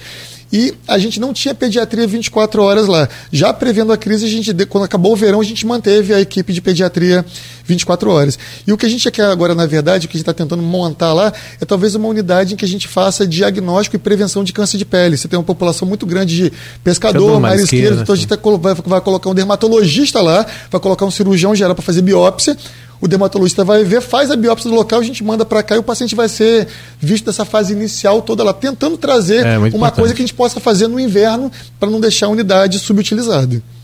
Agora, agora, da unidade que você me perguntou, que seria mais importante na minha concepção hoje, todas são importantes, mas eu preciso reformar o Saldanha Marinho. Ah, Saldanha Marinho. Eu preciso reformar, porque na verdade o Saldanha Marinho ele tem que ser um centro de referência para mim de, de emergências verdes e azuis, que são de baixa complexidade. Para que eu não tenha essa 240 minutos, o critério de manchete, você fala isso, 240 minutos para uma emergência verde. Então, assim, eu deixar o paciente 4 horas no, no, no HGG para ter um atendimento que não era para ser lá. Então, assim, eu quero que no HGG o paciente seja atendido rápido, mas os pacientes de emergência que não são para estar no HGG também tem um local que, que tenha resolutividade, que ele entre, faça um eletro, faça um raio-x, faça um exame de sangue e tenha o diagnóstico e vá para o HGG, na verdade, referenciado, encaminhado já com uma suspeita diagnóstica. E enquanto a gente não consegue montar isso, realmente a rede fica ainda travancada. Uhum. E aí também tem a questão de equipamentos que, né, que acabam sendo necessários, né? Eu vi que agora trocou, trocaram as mobílias do São José, né? E é, é, isso também é uma outra coisa. Isso é geralmente feito com recursos próprios, prefeitura, estado, como é que é isso? A gente geralmente usa emenda parlamentar, tenta usar tu, tudo que for possível de emenda e, e tenta até que a emenda seja direcionada até para poder facilitar a, essa, esse processo. O do Ferreira Machado a gente trocou todo o mobiliário hospital, todo todas as camas, berços, a gente conseguiu trocar tudo no, no ano passado, né? É, e dos equipamentos que ficaram, que, que eram antigos, a maior, a maior, parte deles realmente já, já, era muito velho, enferrujado, mas a gente conseguiu reformar. E hoje a gente tem cedido esse equipamento, às vezes, para o SAD, pacientes de domicílio que não tinham acesso a uma cama hospitalar, a gente consegue fazer um, empréstimo de cama, de cadeira, do equipamento antigo que a gente tinha, que a gente foi paulatinamente reformando. Mas hoje, realmente, o foco que a gente tem hoje, que a gente acha que há muito tempo que o Saldanha Marinho não está degradado de hoje, né? Há muito tempo o Saldanha Marinho está tá numa estrutura inadequada. Cláudio. É, fica, fica complicado. Bom, tem vários temas que a gente nem relaciona aqui, mas a gente precisa fazer um, um intervalo rápido para a gente voltar e fechar o programa ainda com outros assuntos pertinentes à questão da saúde. Só voltar aqui no, no na questão de relação é, fundação, prefeitura Secretaria de Saúde, cada um na sua parte, evidente. Médico, como é que está essa coisa? O sindicato médico andou o, o, um tempo que o. Foi o prefeito que é, andou dando uma, umas visitadas aí em alguns plantões e teve problemas justamente com o cumprimento do, do devido plantão por alguns profissionais. Isso hoje está tá bem relacionado? Como é que está o seu a a, a, sua eu nem sei se é como é que é o presidente hoje do sindicato dos médicos? Maria das Graças? Ah é Maria das Graças? Maria das Graças, Maria das Graças. Sepúlveda não sei qual é sobrenome mas é Maria das ah, Graças. tá mas assim, é, na verdade, é, hoje o que a gente conseguiu fazer foi realmente completar as equipes. Né? A gente tinha alguns buracos realmente nos plantões e a gente conseguiu montar as equipes tanto do HGG quanto do Ferreira Machado quanto do São José. Hoje a gente não tem assim furos permanentes na escala. Você pode ter um médico que ficou doente por algum motivo ou umas férias. Realmente quando completa quatro, cinco férias ele é colocado compulsoriamente de férias. Às vezes eu tenho um profissional que eu não consigo substituir. O exemplo disso hoje é cirurgia pediátrica. Eu tenho cinco em campos, então não consigo nem completar a escala. Eu, sou obrigado a colocar eles final de semana, fazendo rodízio, trabalhando cirurgia torácica. A gente também não consegue profissionais. Então são áreas que a gente tem, tem uma dificuldade maior de manter, mas pela falta de profissionais na, na cidade. Mas o que eu sempre converso com as pessoas, o que prende o médico não é ponto, o que prende o médico é o trabalho. Então, na verdade, o que a gente tem que estar tá tentando fazer é o que a gente está fazendo hoje, né? Eu tinha 55 mil atendimentos, passei para 73 mil.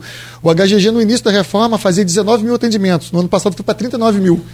E a previsão agora com os leitos completos, a gente chega pelo menos a 60 mil atendimentos. Esse, esse, é o objetivo. Então, na verdade, o que a gente tem que fazer hoje não é fiscalizar, é você ter o paciente, fiscalizar se o atendimento está sendo feito de modo adequado, porque isso garante a presença do, do profissional. Uhum.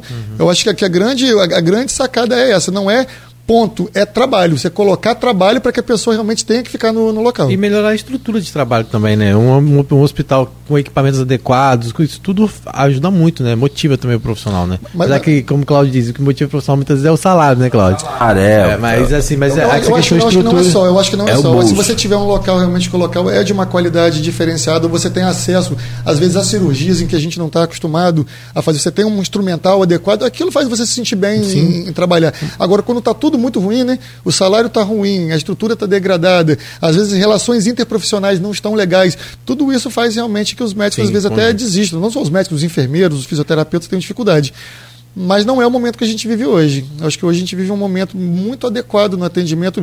É, eu, eu, não vejo queixas. Eu tenho uma ouvidoria tanto no, Ferreira Machado quanto no HGG. Não, é... Eu recebo queixas pontuais. Ah, mas, é, mas... Quando que o, alguém relacionado à saúde estaria no programa já esse tempo todo e a gente não tivesse aqui uma chuva de reclamações? Tem, eu estou até vendo aqui, atualizando aqui o streaming toda hora para saber se isso aqui não está com problema. Porque, ó, e do, da época do, do, do rádio AM, da Continental AM até hoje, cara, vou, vou garantir que está 100%, porque não está. Sempre saúde. Não, não tem é, como. Saúde, saúde é uma demanda. Mas, mas eu não vejo problemas sistêmicos. Eu acho que o, problema é isso. Sim. Você tem que tentar resolver problemas sistêmicos. É. Os problemas até pontuais não... pode ser uma série de situações. Pode ser relação interpessoal, pode ser realmente uma coisa pontual naquele momento. Às vezes acontece. Às vezes, semana passada mesmo, houve uma reclamação para mim. Não, porque uma criança procurou o Ferreira Machado com bronquiolite e não foi atendida. Eu falei, mas lá não atende bronquiolite. É hospital de trauma. Você, eh, em momento nenhum foi colocado lá com uma porta de entrada. O que, é feito? A criança chega, ela entra, é visto o sinal vital, é visto a frequência respiratória, indivíduo de consciência. Se ela não tiver num estado de emergência, ela é encaminhada para a porta de entrada correta, né? Para a clínica da criança e tal. Mas ela foi, na verdade, ela procurou o local errado. A família fica chateada, fica, mas eu sou obrigado a criar um fluxo, porque senão vai ficar tudo desorganizado. Eu tenho que saber que aqui é, eu tenho uma emergência traumática, porque do mesmo modo, você fala, você fala assim, Arthur, mas lá você for no Ferreira Machado agora, tem dois leitos de pediatria vazio e tem gente aguardando. Tem. Eu tenho 19 leitos de UTI, como é que eu tiro o paciente da UTI para entrar outro não UTI no lugar dele? Eu tenho que ter um leito. Então tem que ter um leito de reserva. Então, às vezes a pessoa não entende isso. Ah, eu vim na enfermaria, fotografei aqui, meu, meu filho está na emergência e tem um leito aqui em cima. Não, mas eu preciso tirar o paciente da UTI. Porque se eu, ocupar todos os leitos, como é que eu dou alta para UTI para entrar o novo que vai ter sim, na cidade? Sim, sim. Então, assim, ah, mas o que a gente tenta fazer é uma logística adequada, mas às vezes a pessoa não tem percepção. Que tem todo um processo por trás, por trás daquilo. Eu entendo, eu entendo esse tipo de pessoa ficar chateada e tento explicar. Eu tenho uma crítica, para não falar que não, não falamos de, de, flores aqui, eu tenho uma crítica. Eu, eu sempre cobrei isso, e aí é questão de comunicação. A saúde peca, e aí não é você, necessariamente o, a Fundação Municipal mas eu acho que deveria haver uma comunicação maior com a população, nas escolas, nos pontos de ônibus. É, eu me lembro que um prefeito fez isso muito bem uma vez, foi Alexandre Mocaibe. Sempre que ele inaugurar alguma coisa na saúde, seja lá em Guarulhos, seja Morro do Coco, ou Farol, onde fosse, ele falava: olha, gente, aqui é uma unidade para isso, isso e isso. Mas quando eu, por exemplo, sofrer um acidente de carro, a ordem para os meus familiares é me levar para o Ferreira Machado, porque lá é o único hospital que tem um ou dois neurocirurgiões de plantão. Lá ninguém vai ligar para o neurocirurgião que está de sobreaviso. É diferente, lá tem dois. Ele sempre falava muito, isso ficou muito marcado naquela época. Hoje, por exemplo, aconteceu, e não precisa ir longe, tem exemplo aqui, a pessoa passa mal, dá uma dor, uma, uma, uma, uma cólica na, na, na, barriga. Beleza, você vai aonde? Vamos, vamos para o Feira Machado. Não, você pode ir de repente em outro. Então, eu acho que só falta é, é isso. Eu acho assim, uma, é, uma, emergência, por exemplo, a pessoa sentiu uma dor no peito muito forte, está desmaiando. Qualquer local que você fosse, você para na frente do hospital privado, você vai ser atendido pelo SUS na fase, na fase inicial. Então, não, não é isso, é que às vezes eles procuram um hospital, a gente tria. É o que acontece no HGG, às vezes o paciente é triado, aí eu estou com diarreia. Ele é triado, vê, vê, vê essa situação toda, ó, 240 minutos de espera. Que absurdo, vou esperar 4 horas, mas é porque ele está indo para o local errado. E a culpa dele não, porque a gente durante anos a gente acostumou ele para o local errado, não dando assistência no local correto. Então, o que a gente está tentando fazer é essa modificação. E, e aí, aí até para a gente poder fazer essa modificação, o próprio nome, o pH, tem que deixar de existir. Porque hoje as pessoas associam até o nome o pH à falta de assistência. Por isso que a gente está mudando. Você é. tem a clínica da criança, clínica do adulto, vai ter clínica da família, que vai ser, por exemplo, Travessão e Ururaí, você vai atender tanto adulto quanto criança, vai ser clínica da família. Então, está tentando até mudar o nome para que você tenha um conceito novo de atendimento e as pessoas acreditem. Hum. Vamos direto aí, o, o, o, o, Rodrigo, aceita a minha sugestão ou quer vamos, fazer a pausa aí, só para a gente a, otimizar essa entrevista aqui, dinamizar e aproveitar a presença do doutor? É uma coisa que acaba puxando, porque você falou da questão profissional, né, que é muito importante, essa questão desse acompanhamento, né, que você falou dos médicos que tinha problema e tal, e uma das coisas também que a, o doutor Arthur, lá na, na fundação, tem proposto é a questão de contratação de estagiário nas instituições é, de ensino. Como é que está essa relação, esse acordo de cooperação técnica? Vão ser profissionais só da área da saúde ou também vai ter na parte administrativa? Como é que vai ser isso? É, esse ano a gente fez um primeiro evento né, relativo a isso. Né? Esse ano a gente está com 16 instituições credenciadas à Fundação Municipal de Saúde, 2 mil estudantes né, que estão rodando dentro das unidades da, da Fundação. Para vocês terem noção, hoje a gente tem faculdade de Juiz de Fora que tem gente vindo rodar, rodar aqui em campo no Feira Machado. Eu acho que isso, que isso é um sinal de que, na verdade, o hospital está melhorando. Né? Eu acho que se hoje as instituições veem a gente, tanto Ferreira quanto a HG, quanto a Clínica da Criança, como outras unidades, como local em que a gente pode ensinar ao novo profissional, né? E acho que é muito importante que eles estejam lá, porque lá é onde realmente você vê a realidade, onde está o movimento. Mas hoje a gente tem como fazer isso com uma qualidade. Você imagina a gente propor realmente você ter dois mil estagiários rodando num hospital com um corredor cheio, aprendendo já o, o errado, o errado. E não é o que acontece. Não humanizado. Não humanizado. Então, na verdade, hoje o que a gente vê é isso. É, isso, na minha concepção, é um sinal de que a própria sociedade já vê mas a, a é saúde só, pública. Mas é como... é só para Ferreira, não? Não, todas, todas as unidades. São duas, duas mil vagas? Duas mil vagas. E como é que está isso? Porque você tem, você tem na verdade, é, você tem academia de medicina, de enfermagem, técnico, técnico de enfermagem, farmácia. O administrativo a gente está fechando para você ter estagiário do administrativo também. Acho que, que eles estavam conversando semana passada sobre isso, a gente colocar essa parte, porque realmente o nosso administrativo lá é muito forte, né? A confecção de, de processos. Ano passado, se não me engano, a gente. A, a fundação correu 170 processos de licitação. Então, se tem um local para você aprender a fazer um termo de referência, ver como é que o processo anda, a Fundação realmente se especializou muito. E muito como é que está o andamento de colocar isso em prática? Já está. Já, já tá... Não, já, não, na verdade, já existiam, né? Só que era de modo desorganizado. Hoje, por exemplo, eu não sei se no passado vocês também ouviram muito a questão, ah, você está no Feira mas só tem é um hospital que só tem acadêmico. Uhum. Hoje a gente modificou. Hoje o acadêmico, quando vai lá, ele tem um credenciamento feito no setor de estágios, ele faz seguro, eu tenho assinado quem é o médico que ele acompanha, qual horário que ele pode entrar no hospital. Então hoje fica tudo normatizado. Se você fizer qualquer altero, qualquer vistoria que você faz, o médico ele, ele tem um médico do qual ele, ele, é responsável por aquele aluno naquele período. E o aluno só deve estar no hospital naquele, naquele período em que o médico está lá e pode prestar essa assistência para ele. Cláudio. Sim. É, é, teve uma época em Campos que tinha muito convênio, tinha uma série de bolsas para suporte aí aos alunos na rede particular, tanto infantil, juvenil e tal. É, isso virou até um escândalo lá no início dos anos no, 2000, né? É, e acabou, acabou essa história. Para essa formação de profissional, no caso médico, ou que a gente falava aqui, farmacêutico, ou então até mesmo de é, é, técnico de enfermagem, enfermagem. Existe algum convênio ainda da prefeitura assim, no suporte à bolsa de, de que estudo? Que eu saiba, que eu saiba não. Esse pessoal, é, o que é interessante é pegar esse pessoal dessa bolsa de estudo, que tem lá, se caso exista ainda, e prestar serviço para a prefeitura como uma forma de de pagar, mas de retribuir a ação que os nossos impostos é, está promovendo, né? É, essas instituições de ensino que a gente tem um convênio hoje, na verdade, é até o contrário. Baseado na complexidade do número, eles fazem, eles, na verdade, que pagam a fundação para que os alunos fiquem lá. E esse dinheiro, na verdade, não vem em forma de dinheiro. A gente pede insumos. A gente fala, olha, essa tal instituição, qual o valor? Tanto a gente precisa de 20 monitores eu preciso de três respiradores, eu preciso de cardioversor. Então, na verdade, eles, eles, colocam instrumentos que vão auxiliar até os próprios alunos deles a, aprender com uma qualidade, com uma qualidade maior. E é o que a gente tem feito hoje. Perfeito. Chegamos ao fim, Cláudio? É, são 8h44, porque é, dos detalhes da entrevista, vocês vêm trazendo para a gente, você, o, o, o Vitor Mussi, que são da, da direção de, de hospitais importantes. Vitor Mussi é o, diretor do HGG.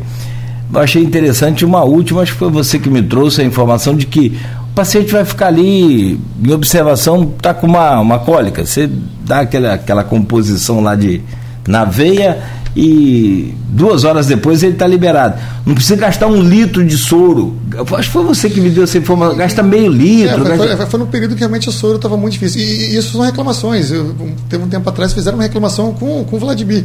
Falou, não, a fundação não coloca medicamento, não coloca tilatil, que é o medicamento para dor, né, um anti-inflamatório, uhum. não coloca no, no, no, pH. Aí Vladimir me ligou, Arthur, não tem tilatil? Eu falei, tem. Mas não tem naquela unidade? Eu falei, não. Ele falou, mas por qual motivo? Eu falei, porque aquela, aquela, vou dar um exemplo para você, o paciente está no Ferreira Machado. Quando ele chega lá acidentado, a primeira coisa que vamos fazer é pegar uma veia, botar o soro, porque ele é acidentado, e eu vou fazer todo o medicamento, todo o medicamento no soro, né? já estou com a veia pega. E numa, numa unidade pré-hospitalar que o cara dá uma topada com o dedão e está com dor, por que, que eu vou pegar uma veia dele, colocar um equipo, ó, um gelco, 18 reais, um equipo, 13 reais, um soro, 10 que reais. É isso que você tá para aplicar o medicamento e depois tirar aquilo e jogar fora para o cara poder ir embora. Por que eu não posso fazer intramuscular? Já que está descrito na bula que pode ser feito intramuscular, que eu vou usar uma agulha e uma seringa. Então, acho que cada unidade com seu grau de complexidade tem que ter acesso àquele medicamento. Do mesmo modo, o que, que adianta botar um, um, um medicamento intramuscular no Ferreira Machado no HGG, que eu não vou, não vou utilizar? Então, acho que cada unidade tem que saber o grau de complexidade e a gente fazer um uso, um uso racional. Tem etilatil, mas não. O que, que você falou aí? Voltaren, você... mas eu posso usar Voltaren, que é um anti-inflamatório do mesmo modo, eu posso fazer intramuscular. E acontece, qual o malefício? Ah, não tem etilatil, é, é, mas tem um substituto sim, é, Mas qual o malefício para o paciente? Nenhum. Ah, mas ele vai levar uma furada. Não, mas ele vai levar uma furada também para fazer, fazer endovenoso. Só que você tem que fazer um uso racional, porque se a gente não fizer um uso racional, sabe o que vai acontecer? Vai chegar um momento que eu vou ter tilatil aqui, vou ter tilatil no pH e vou ter voltaria no Ferreira Machado. Sim. Eu vou estar usando de modo errado. O cara vai estar com a veia, vai estar com, com gel, com tudo, e eu vou ter que usar um equipamento para poder pegar a intramuscular dele ainda. Então, na verdade, o que a gente tenta fazer, explicar, é tentar fazer um uso racional do, dos medicamentos. O, o, dinheiro não é eterno, a gente não, não tem ensino crédito. Eu tenho um orçamento anual. Toda vez que eu tiro de um local, pra, que eu coloco no local, tem que tirar de outro. Então tem que, tem que trabalhar dentro de uma racionalidade. E aí, é, acima de tudo, mudar também a cultura desses administradores dessas unidades né, e dos funcionários. Porque às vezes ele está tão acostumado com uma rotina que quando tem essa alteração, às vezes ele, ele, não tem. Então por isso é importante ter pessoas capacitadas à frente dessas unidades, né, com esse poder de administração e de diálogo. Porque às vezes a, a equipe que está lá não entende isso. Ela chega lá e fala, ah, não tem tilatil. E não dá alternativa. Não, mas no seu caso, deu. Nós temos, temos voltar. Outra situação, às vezes, com antibiótico. Fala, ah, mas na nossa unidade aqui a gente não tem antibiótico antibiótico tal. Eu falei, mas esse é antibiótico de uso de CTI. É. Ele, ah, mas não tem que falar, mas se você, se você acha que o paciente tem necessidade de usar esse antibiótico, você tem que transferir ele para uma unidade de uma complexidade maior, porque o paciente está sob um risco maior, né? Você tem a suspeita de um paciente com uma bactéria multiresistente, você vai tratar ele no pH? Você é. vai ter que transferir ele para o hospital, ele no hospital vai ter. É isso. Cláudio, só para falar, o pessoal lá da Folha 1 tá, tá apurando, uh, ontem a gente teve um atentado em Tatapera 2, quatro pessoas foram baleadas, duas morreram no, lá no local e duas foram encaminhadas para o Ferreira Machado. Né? Assim, tá falando que tudo vai para o Ferreira Machado, Sim. que é o, a porta né, de emergência e urgência. Então, só para poder dizer aí que as pessoas que a gente está acompanhando, né? E, e, e, principalmente, eu queria que o doutor falasse um pouco sobre isso, doutor, porque a gente tem uma preocupação muito grande em relação a, é, a acidentes de moto. É uma coisa que vocês estão sempre alertando. Isso deu uma diminuída lá na questão da emergência? É ainda realmente algo preocupante? É, os acidentes automobilísticos, eu acho que com essa questão do cinto ter uma obrigatoriedade maior, do próprio carro hoje apitar, a gente diminuiu muito índice de acidentes graves automobilísticos, né? O que a gente recebe mais grave hoje são acidentes geralmente da estrada, né? Uhum. Ou quando o paciente está tá sem cinto, né? Mas o acidente de moto não houve uma redução, na verdade houve até um aumento. A gente continua com uma média de pelo menos 10 acidentados por dia, que internam interna, não é o que chega no hospital. Fora, né? fora as consequências graves, muitas é. vezes, de amputação, né? e tudo, aí né? a média de pacientes se torna em torno de 25 pacientes por semana são cirúrgicos, dão entrada no hospital, são, e tem que ser transferidos ou operados de modo emergencial no, no, Hospital Ferreira Machado.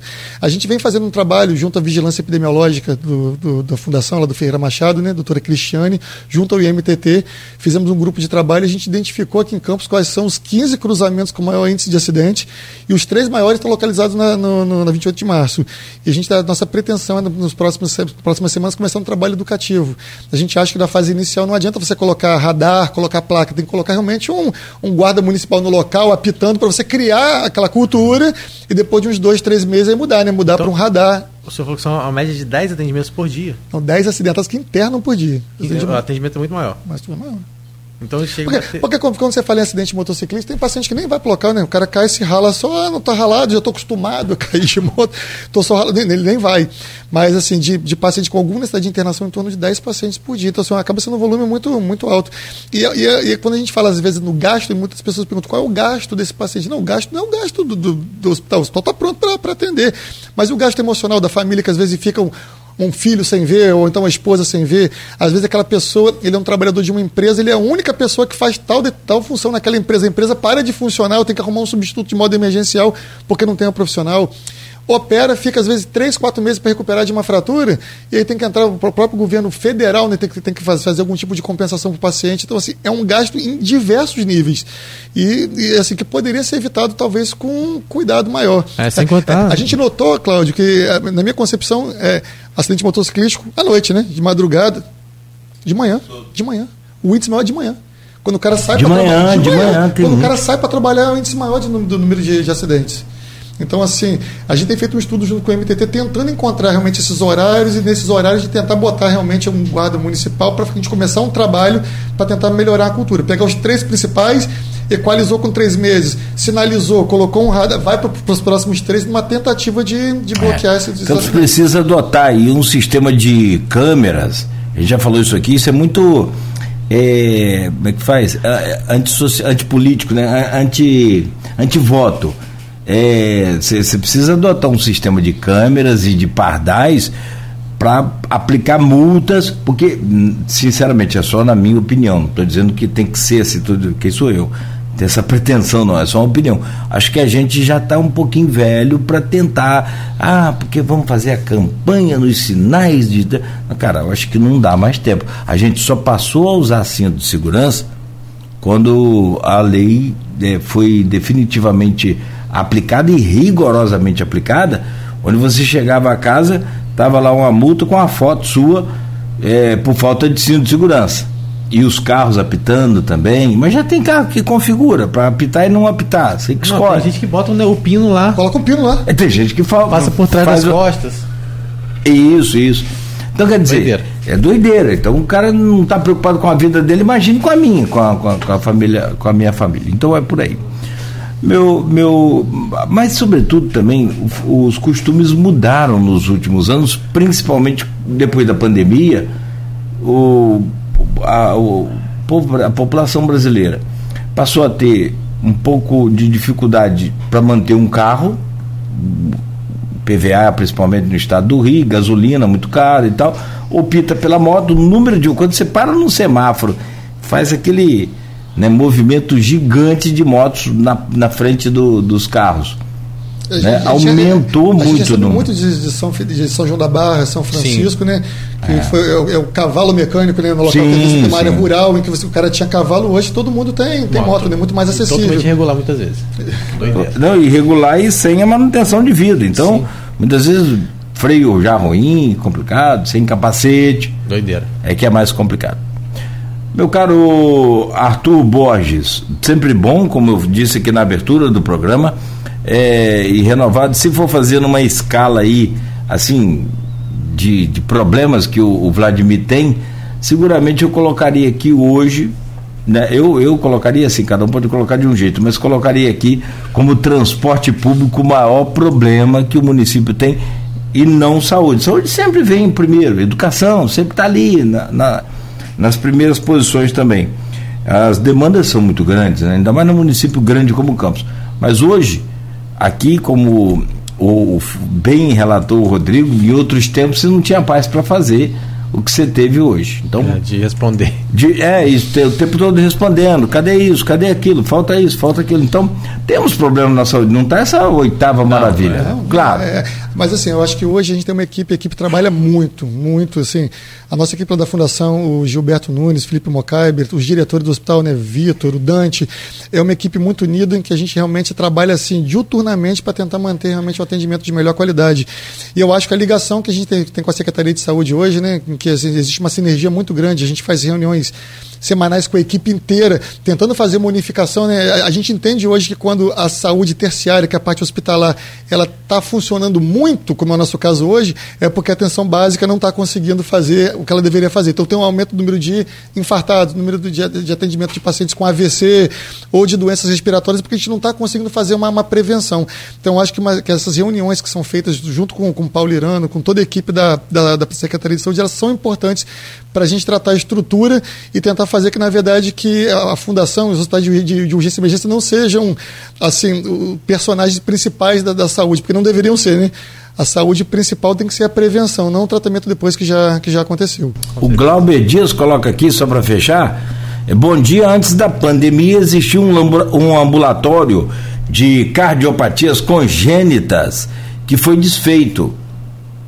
Não se pensa em voltar essa atenção primária? É, é, como eu te falei, a parte ambulatorial não é da fundação, mas tem ambulatório. Que é da tem, Secretaria de tem, Saúde. Tem, tem ambulatório. Tem, se não me engano, três cardiopediatras. Ah, tá. Perfeito.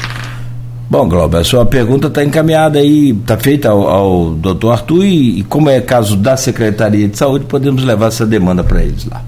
Amigo, mais uma vez obrigado, bom dia, parabéns aí, né, então, até aqui pelo seu sucesso e vamos acompanhar lá o, o Hemocentro né, daqui 10 meses, não que você leve esse tempo todo para voltar, mas pelo menos né, para a gente acompanhar essa obra aí também e esperar que seja mais uma de sucesso aí para a saúde de Campos. Agradeço aí o convite, assim, é sempre um prazer estar aqui com vocês, assim, muito agradável estar aqui. Você vê que a gente conversa aqui duas horas e passa, parece que a gente está conversando que não, é, que não é trabalho, né? Parece até que, que a gente está conversando. Eu acho isso é. realmente muito, muito bom. Muito obrigado. É, mas quando tem conteúdo, é melhor, né? É, e não foge das perguntas, né? Porque não foge da. Escapulindo. Não foge da raia. É, a primeira vez que eu recebo o doutor Arthur, Arthur aqui, né? Eu tô há cinco meses aqui na bancada, então é a primeira vez que eu recebo ele aqui, né? É, que quando fala assim, parece que ele teve pouco tempo, mas há cinco meses pelo menos eu tô aqui. Já tem tempo que é, ele, né?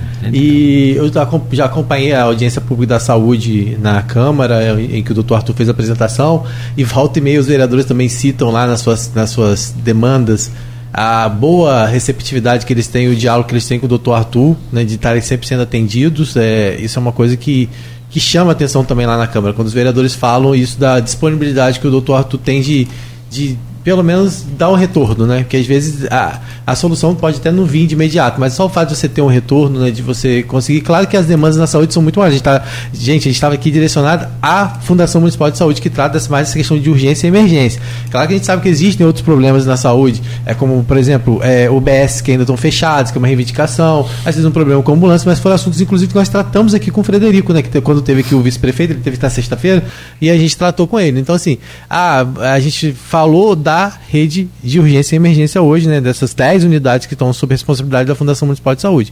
Há demandas, há problemas na rede de saúde como um todo? A gente sabe que existe, mas hoje a gente sabe também que as reclamações que chegam até para a gente da imprensa hoje são menores né, do que já, já, já se foi um dia. Então, é só isso.